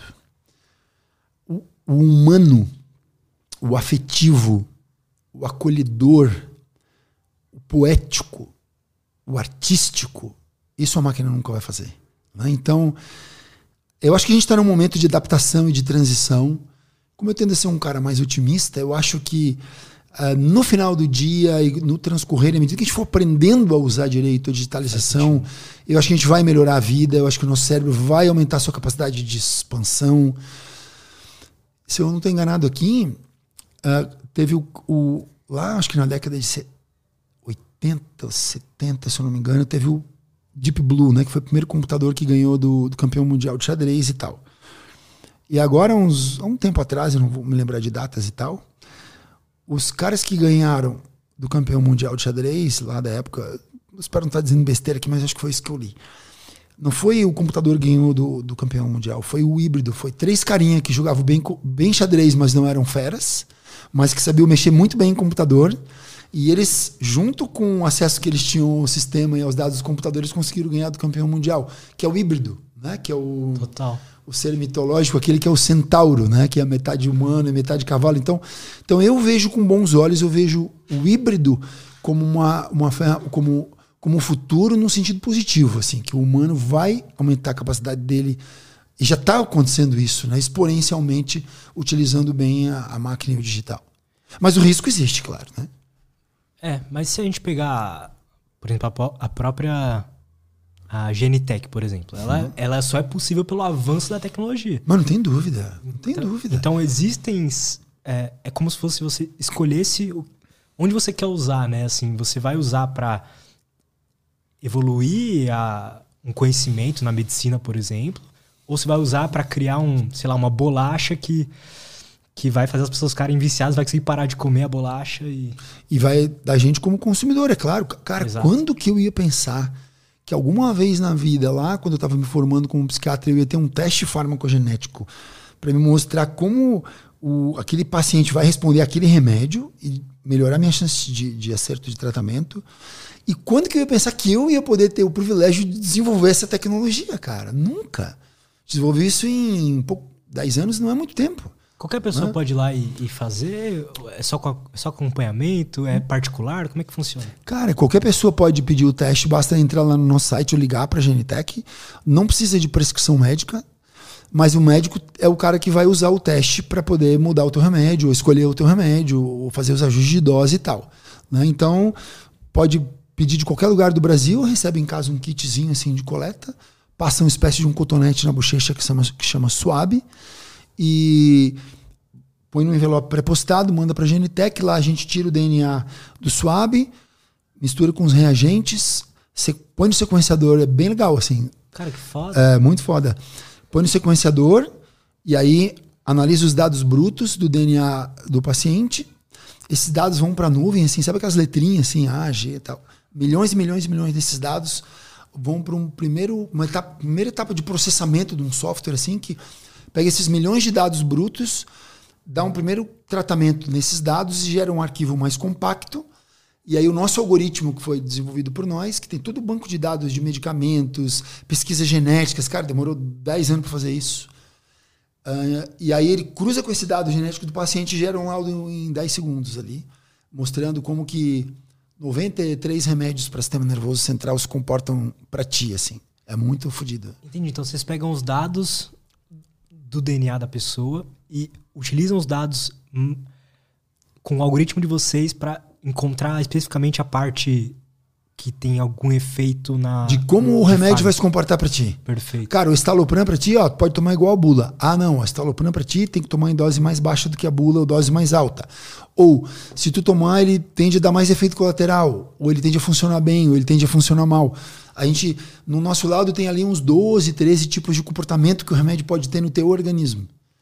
E a partir dali o médico pode escolher qual remédio vai usar, com qual dose, qual que ele não vai usar e com maior chance de acertar. Cara, é muito foda isso. É muito foda.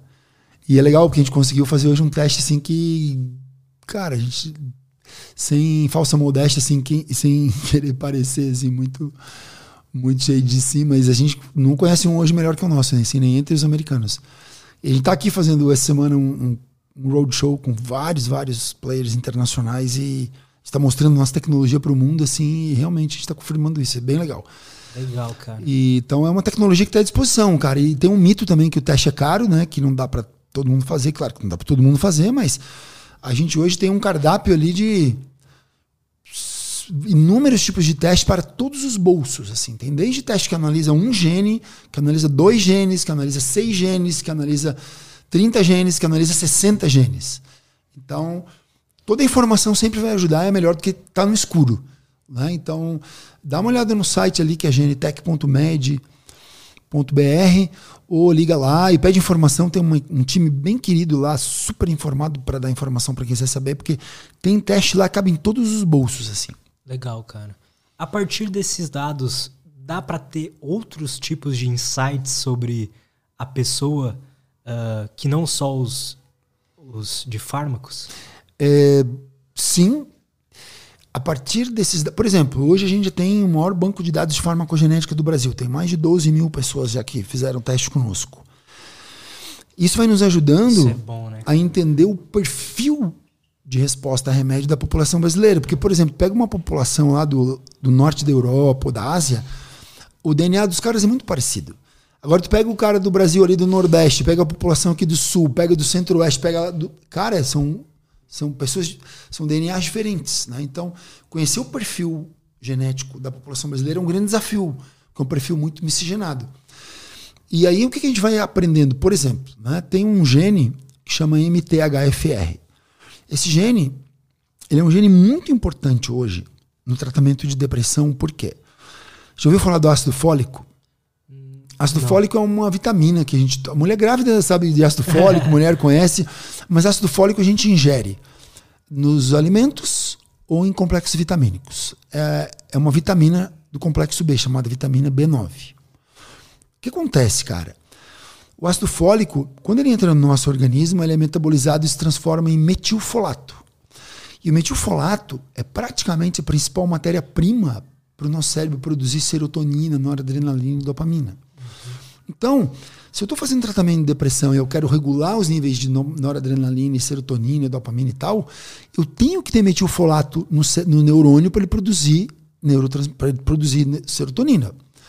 Só que se eu tenho uma mutação no meu gene MTHFR que diminui a, a, a quantidade de ácido fólico que vai se transformar em metilfolato, eu posso estar tomando, estar tomando o remédio certo, mas eu não vou ter matéria-prima lá no Nossa. cérebro para produzir serotonina suficiente, por exemplo. Né?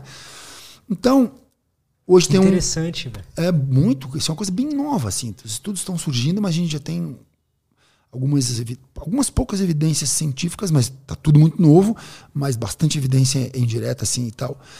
a gente usa muito, e como é um treco inofensivo usar uh, metilfolato, é como se tomasse já vitamina convertida. Então, hoje, os, os psiquiatras aí que estão mais atualizados eles pedem o teste do MTHFR e aí o teste vai mostrar. Se tu tem mutação que diminui a conversão, junto com o remédio, tu faz uma suplementação com metilfolato. Então isso já está ajudando o tratamento. Agora olha só. O que, que a gente está descobrindo aí? Que aproximadamente duas a cada três pessoas que têm depressão tem mutação no gene MTHFR.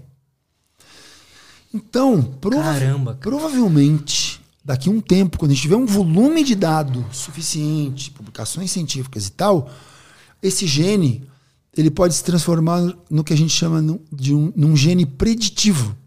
Então, ou seja, assim como a Angelina Jolie fez o teste genético lá atrás, e ela avaliou dois genes, que é o BRCA1 e 2, e já tem dado que mostra que determinadas mutações naquele gene aumentam a tua chance de ter câncer de mama. Em algum momento, a gente vai chegar num ponto de juntar tamanho quantidade de informação sobre o MTHFR, que se eu sei que eu tenho uma mutação, eu tenho mais chance de desenvolver depressão.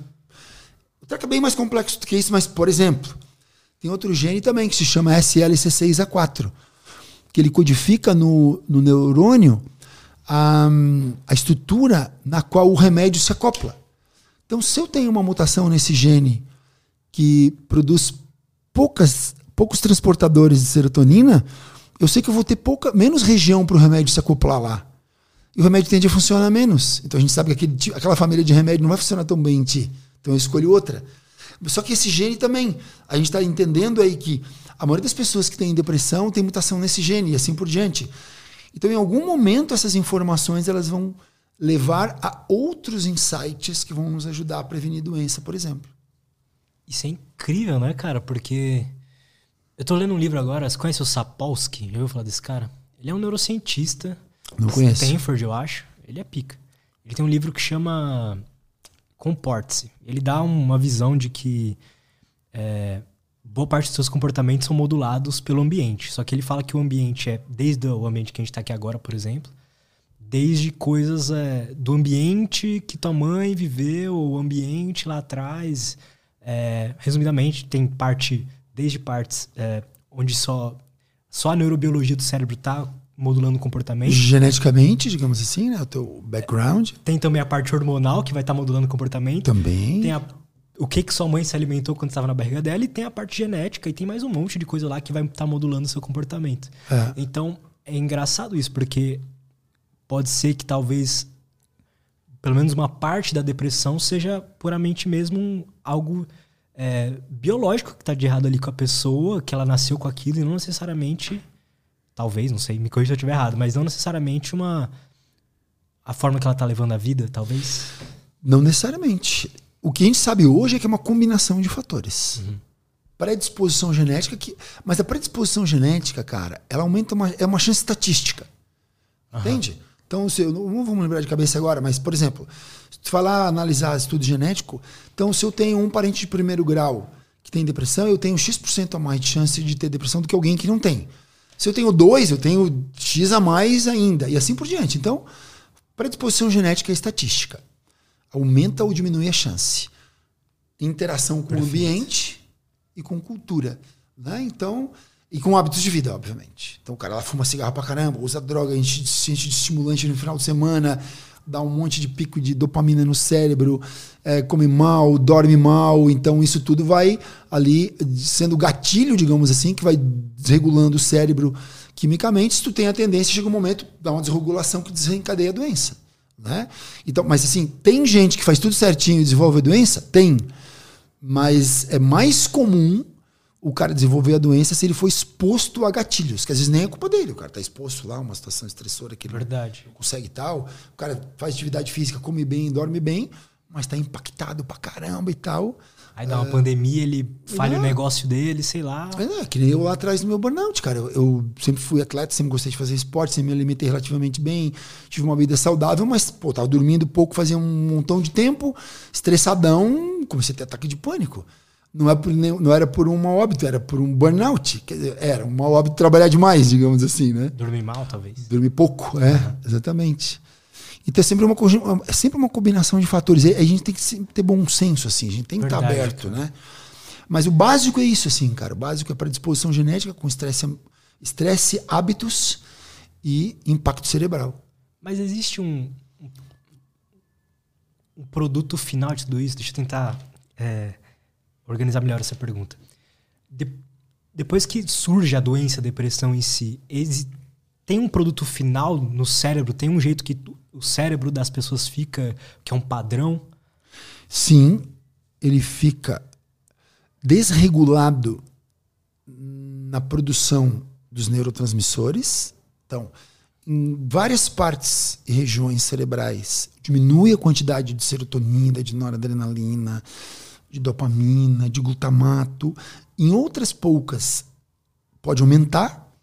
Então, o padrão é uma desregulação neuroquímica que distorce o nosso, o nosso jeito de sentir, de pensar e que muda o nosso, a nossa, algumas funções orgânicas, como sono, apetite, libido e nível de energia. Então, tem um padrão bem definido. Se for fazer alguns exames de neuroimagem, medir a atividade metabólica cerebral. Tá lá. É constatável isso já hoje, através desses exames. Você per fica percebendo o mundo de uma forma diferente, diferente a partir de uma mudança do funcionamento do hardware. É simples assim. É, é muito complexo porque, como a gente falou antes, o grau de subjetividade de cada ser humano é único. E é claro que é mais fácil de tu medir disfunção respiratória, vai lá, faz um examezinho, uma espirometria, tá lá, cara. Agora, não é comum fazer exame de neuroimagem para diagnosticar depressão, nem dá para fazer isso, né? Então, tem um grau de subjetividade, mas que o bom médico vai analisar a partir de critérios diagnósticos muito bem estabelecidos. Né? Também é um mito, assim. Ah, fazer diagnóstico de depressão não dá. Claro que dá. Tem os, existem os grandes manuais hoje aí que, tão, que servem ali como referência, claro, né? Tem que cada um ter o seu bom senso, mas está claro ali, né? O DSM, o CID e tal. Isso de não ser igual uma, uma asma, por exemplo, ser um pouco mais subjetivo, talvez seja o que faz ser tão fascinante, né? Que você se interessa tanto por isso. O, o que que é, né? Essa coisa... O que, que exatamente é essa coisa subjetiva, né? Será que dá pra gente colocar... Um dia a gente vai chegar no momento onde vai ser algo exato? Será? A gente tem critérios objetivos para fazer diagnóstico, né? Porque apesar do grau de subjetividade do pensamento e das emoções, mas uma insônia ela é bem objetiva. Verdade. Cara, não durmo bem, não durmo bem. Eu, eu, fiz higiene do sono, de novo, fiz tudo direitinho. E aqui está falando do cara que não dorme mesmo, está dormindo mal há meses ou há semanas. Perda de apetite é algo bem objetivo. Perda de peso é algo objetivo. Diminuição de energia, prostração. A cara tem. Né? Tem gente que chega no consultório e em um segundo eu, tu, tu olha pro cara e tu vê que ele está deprimido. E tem outros que demoram meses para fazer diagnóstico. Mas então tem alguns parâmetros que são bem objetivos, né? E os critérios diagnósticos Perfeito. são sufici suficientemente objetivos também. Por isso que a gente, eu volto a insistir na tecla do bom diagnóstico, né? A subjetividade é fascinante. A mente, o cérebro são as, são as últimas fronteiras, né? Eu acho que o órgão que tem mais aí para aprender é o cérebro, a mente humana é o grande mistério, assim, né? A beleza está aí, concordo com isso. Mas por outro lado, os sintomas são objetivos. São né? objetivos, é, cara. Com verdade, cara. É, o teu jeito de ficar triste é diferente do meu. Mas se tu tiver com habilidade emocional e ficar chorando sem motivo, tu vai chorar. A tua vivência interna é uma, mas tu vai estar tá chorando, eu também vou. Isso dá para ver, né? Verdade. E a mente existe? Ou ela é, é só o cérebro? Ah, é. tu, não tu não pensa, tu não sente, tu não cria, né? Tá aí a resposta, né? Total. Então, né? Tá aí a resposta. Então, o nosso mundo interno, né? E aí quem gosta da, da psicanálise é assim, é, enfim, né? A neurociência tem tá para fazer essa conexão entre cérebro e mente, né? É uma, é uma área assim pela qual eu me interesso muito e não tive tempo de me aprofundar como eu gostaria, assim, mas os estudos hoje, hoje sobre o cérebro avançam muito. Hoje se conhece muito bem quais áreas cerebrais são responsáveis por quais funções motoras e até algumas funções mentais também. Mas a mente humana é o grande mistério, né? Acho que aí está a grande beleza. Ali está a poesia, tá o subjetivo, criatividade, a criatividade, né? o talento, cada um é único, né? Então, isso é muito lindo, é muito bonito. Nunca soubemos tanto como agora, mas ao mesmo tempo é como desbravar o universo, é como eu acho assim que desbravar a mente e, e essa essa essa área da genética, né, da farmacogenética, que, que é a nossa especialização, conhecer o DNA é um pouco como conhecer o universo assim, né, cara? A gente conhece um pouquinho desse tamanho, mas eu nunca se conheceu tanto. Quanto mais a gente conhece, mais a gente sabe que tem por conhecer ainda. Eu comparo um pouco assim o conhecimento da mente e do cérebro com desbravar o universo que a gente vive, né? Nossa, eu nem imagino. Deve vir um montão de dados lá e vocês conseguem só mexer com uma. Com pedacinhos desses dados. A gente. Isso é muito foda. A gente deve ter em torno de 25, 30 mil, mil genes mais ou menos. E a gente é, analisa 60 deles. Né? Então, cara, é, é impressionante. A gente vai lá para o nosso fornecedor de insumos, que é uma empresa americana. A gente faz um contrato de sigilo com eles e a gente fala para eles: ó, a gente quer é, identificar no DNA do nosso paciente esses 60 genes aqui, com essas centenas de variantes. Os caras produzem um monte de reagentes, que é um monte de líquidozinho, quando misturar com o DNA do paciente for para dentro do sequenciador, vai marcar só aqueles genes e aquelas variantes que a gente quer. É muito massa. A gente está falando com um cara hoje de uma empresa que está lá em Dubai e eles trabalham com sequenciamento genético completo, né? Eles fazem o sequenciamento do genoma inteiro, que são, meu Deus, milhões, milhões, milhões, milhões de dados, né? E a gente está cada vez então entendendo mais o que fazer com essa informação toda, né? Porque 2003 para hoje dá 19 anos, é, é, muito pouco tempo em termos de ciência. Mas com a evolução que a gente tem hoje da bioinformática, da biotecnologia, da TI, da, do Big Data, da inteligência, do machine learning, da inteligência artificial, a velocidade com que esses dados estão sendo processados e vão gerando pacotes novos de informação é absurda, né? Então, o que vem por aí nos próximos 10, 20 anos é, é algo maravilhoso, assim, sem precedentes, né? Total, cara. Eu lembro, tem um, um programador gringo que eu acompanho ele, assim, porque eu, que ele é uma figura, assim, o cara é engraçado. E na época do, do Covid, bem no comecinho, é, tinham poucas pesquisas sobre o que, que, que era o Covid exatamente, né? Mas ele é um, ele é um cara foda, assim, em, em machine learning, em, em, inteligência artificial e tal. E ele, lá no iníciozinho, ele desenvolveu um software para tentar identificar, tentar achar, né, a cura ou a vacina e tal na época. É, não conseguiu, mas eu imagino que muito da, da ciência hoje em dia e da encontrar quais são as curas deve vir da, das máquinas aprendendo A analisar os dados. Analisar os dados. Exatamente. Né, então, esse é um, enfim, é um campo maravilhoso. E a gente vive um pouco disso lá na Genitec, né? Porque a Genitec é, um, é uma pizza cheia de fatia de tecnologia. E uma das fatias principais é a fatia da TI e a fatia da bioinformática. Né? A, a, a farmacogenética é, a, é, é o campo da genética que analisa de que maneira o DNA impacta em fármacos tanto no comportamento do fármaco no nosso organismo, quanto na resposta do organismo ao fármaco.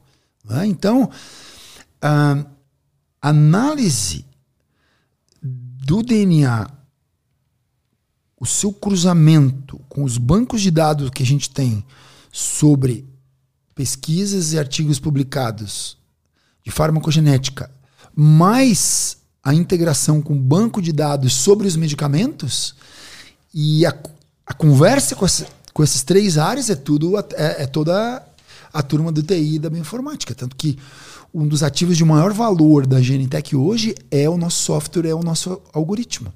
Tu imagina que a gente estava lá no iníciozinho, no o primeiro, os primeiros laudos que a gente produzia, eles eram manuais. Isso a gente está falando muito tempo atrás, cara. A gente está falando a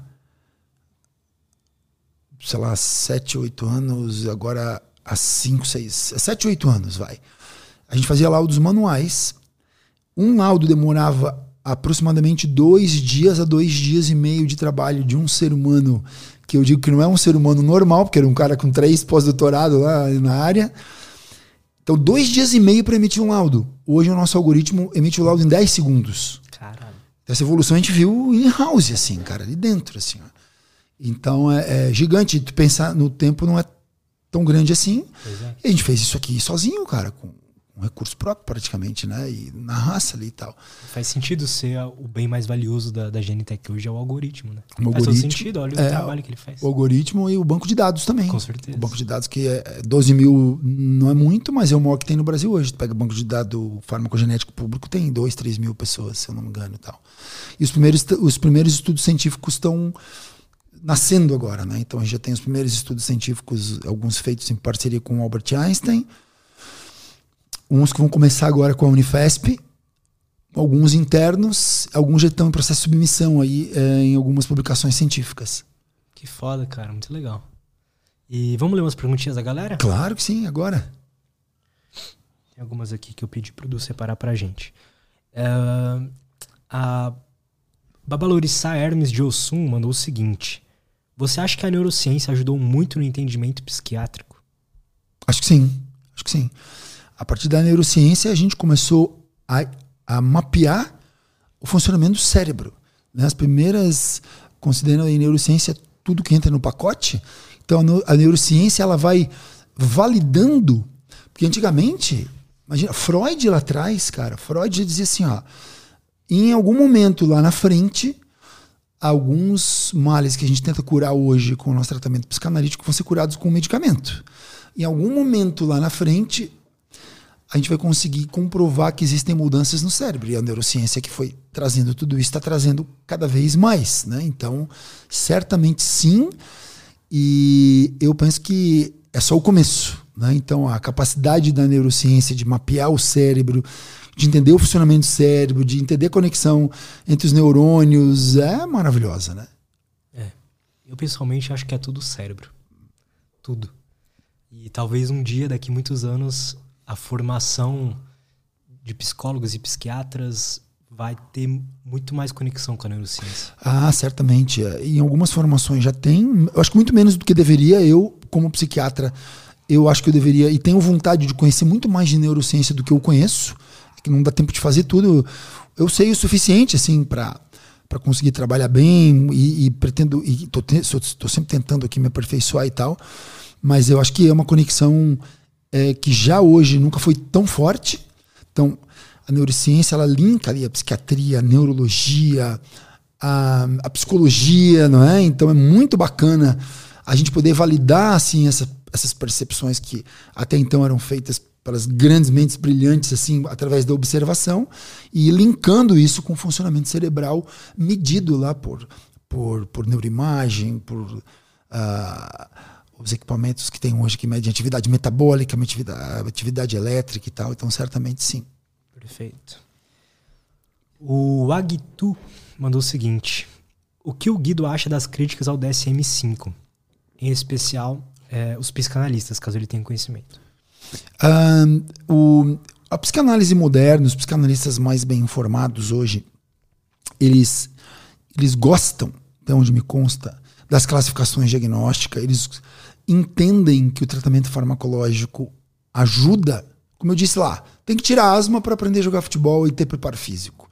Tem que tratar a doença para poder evoluir também psicologicamente. Né? Então, é, eu acho que é falta de informação, um pouco de ideologia, uma certa ingenuidade.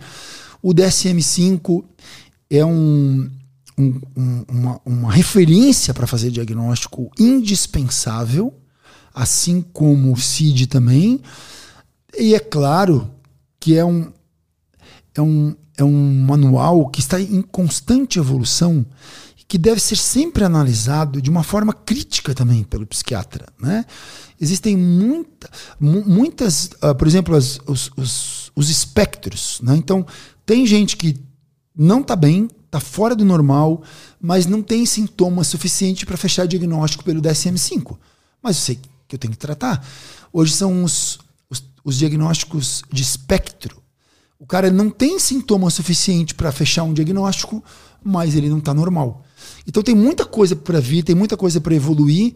Então eu, eu gosto do DSM como uma referência, ao mesmo tempo que eu preciso ter uma análise crítica e entender o meu paciente como ele é. Usar o DSM e não ser usado por ele, digamos assim. Faz todo sentido, porque se pega uma pessoa que está numa fase meio fora da vida, está meio mal, e ela por si só, se ela lê o DSM, ela vai se encaixar em tudo, né? Cara, então, por isso que é importante o profissional pegar e identificar mesmo qual que é o diagnóstico exato. Porque todos são muito parecidos, né, cara? O... Então, essa é uma percepção à primeira vista, assim, a gente brincava quando a gente estava lá no primeiro ano da residência da psiquiatria, né? Que todo mundo achava que tinha tudo. Pá, o cara tinha aquelas aulas lá, puta, tô ferrado, cara, eu tenho isso também, todo mundo sei, cara, eu tenho isso e tal e tudo. Mas essa é uma análise muito assim rasa, digamos, muito emocional. Se tu vai analisar depois, de fato, assim, a diferença entre os transtornos, elas estão bastante bem definidas. Existem algumas deficiências ali, mas é um sistema que está em constante aperfeiçoamento, né? Então, de novo, o DSM é uma referência importante, assim como o CID é para organizar. A gente consegue ali fazer um raciocínio clínico. E muitas vezes quando a gente não tem diagnóstico, e aí eu sou fã do professor Stephen Stahl, né, que para mim é o grande psicofarmacologista do mundo aí, para mim e para muita gente tal. Stephen Stahl? Stephen Stahl é um professor da, da, da Universidade de San Diego. O cara que é uma referência em psicofarmacologia hoje, para mim é o melhor de todos, é o melhor professor que eu já vi na vida, um cara genial, fantástico, engraçado, divertido e tal. Ele fala, cara, pensa em quais são os sintomas que tu quer tratar primeiro de tudo é estabelecer os sintomas-alvo. Porque às vezes tu não sabe. Por exemplo, 25% das pessoas que têm depressão, têm sintomas depressivos, sintomas depressivos, elas têm um transtorno bipolar que ainda não foi diagnosticado. Porque o cara nunca teve uma fase de mania.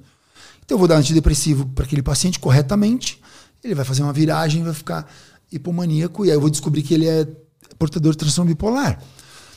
Quase todo mundo que tem depressão tem ansiedade aumentada eu trato a depressão, a ansiedade não melhora. Eu descubro que aquele cara tem uma comorbidade, ele tem um transtorno de ansiedade independente da depressão.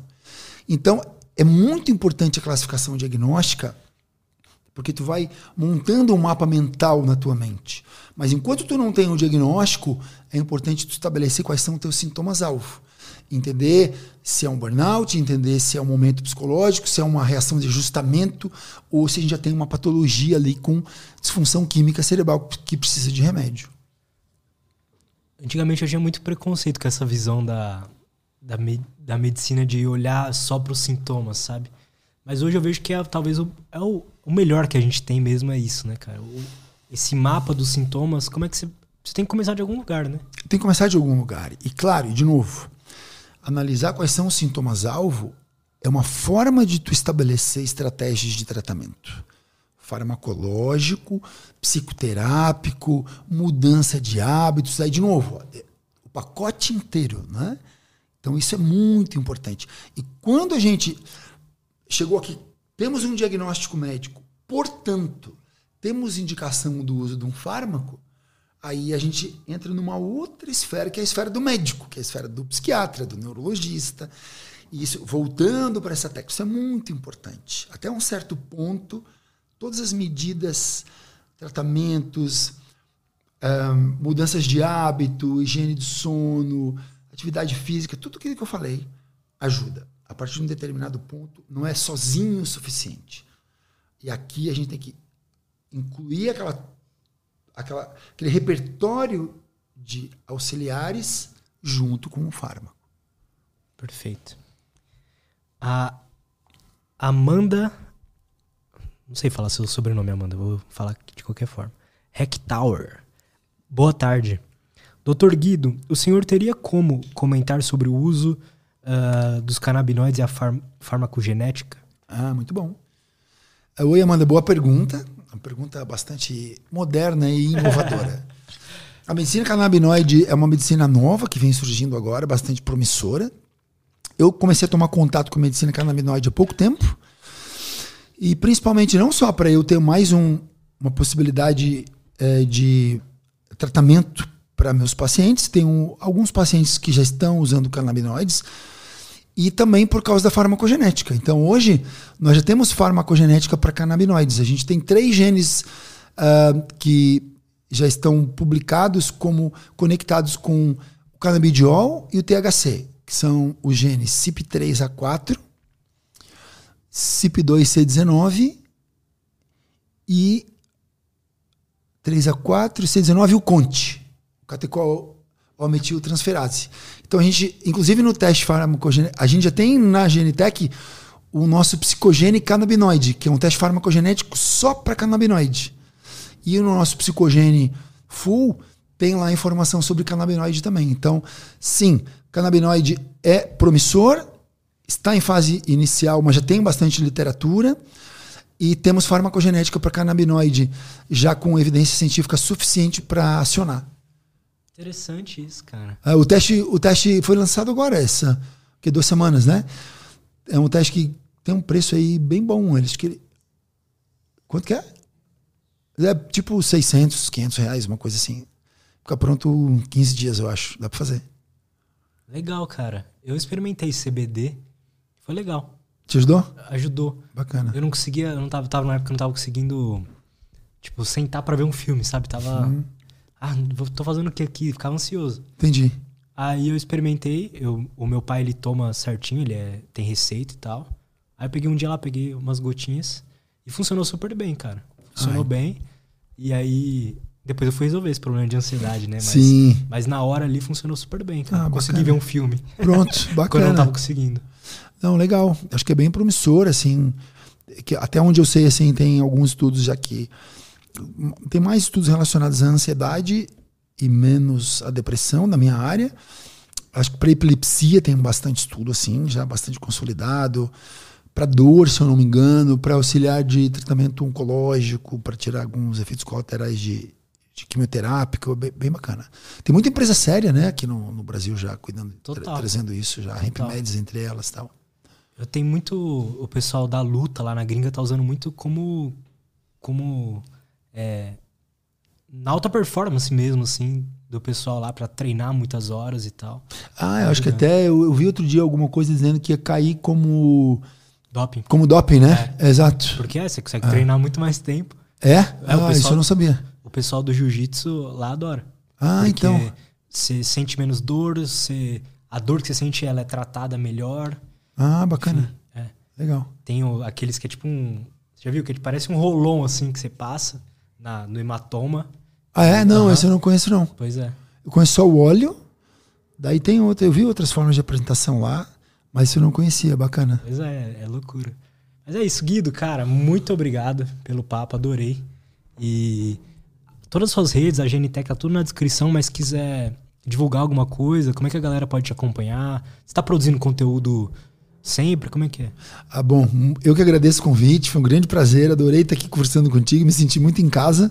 Que bom. E espero que tenha ajudado o pessoal que ouviu. Acho que vai ficar gravada, né? Essa, é, o podcast sim, tá gravado, Sim, sim.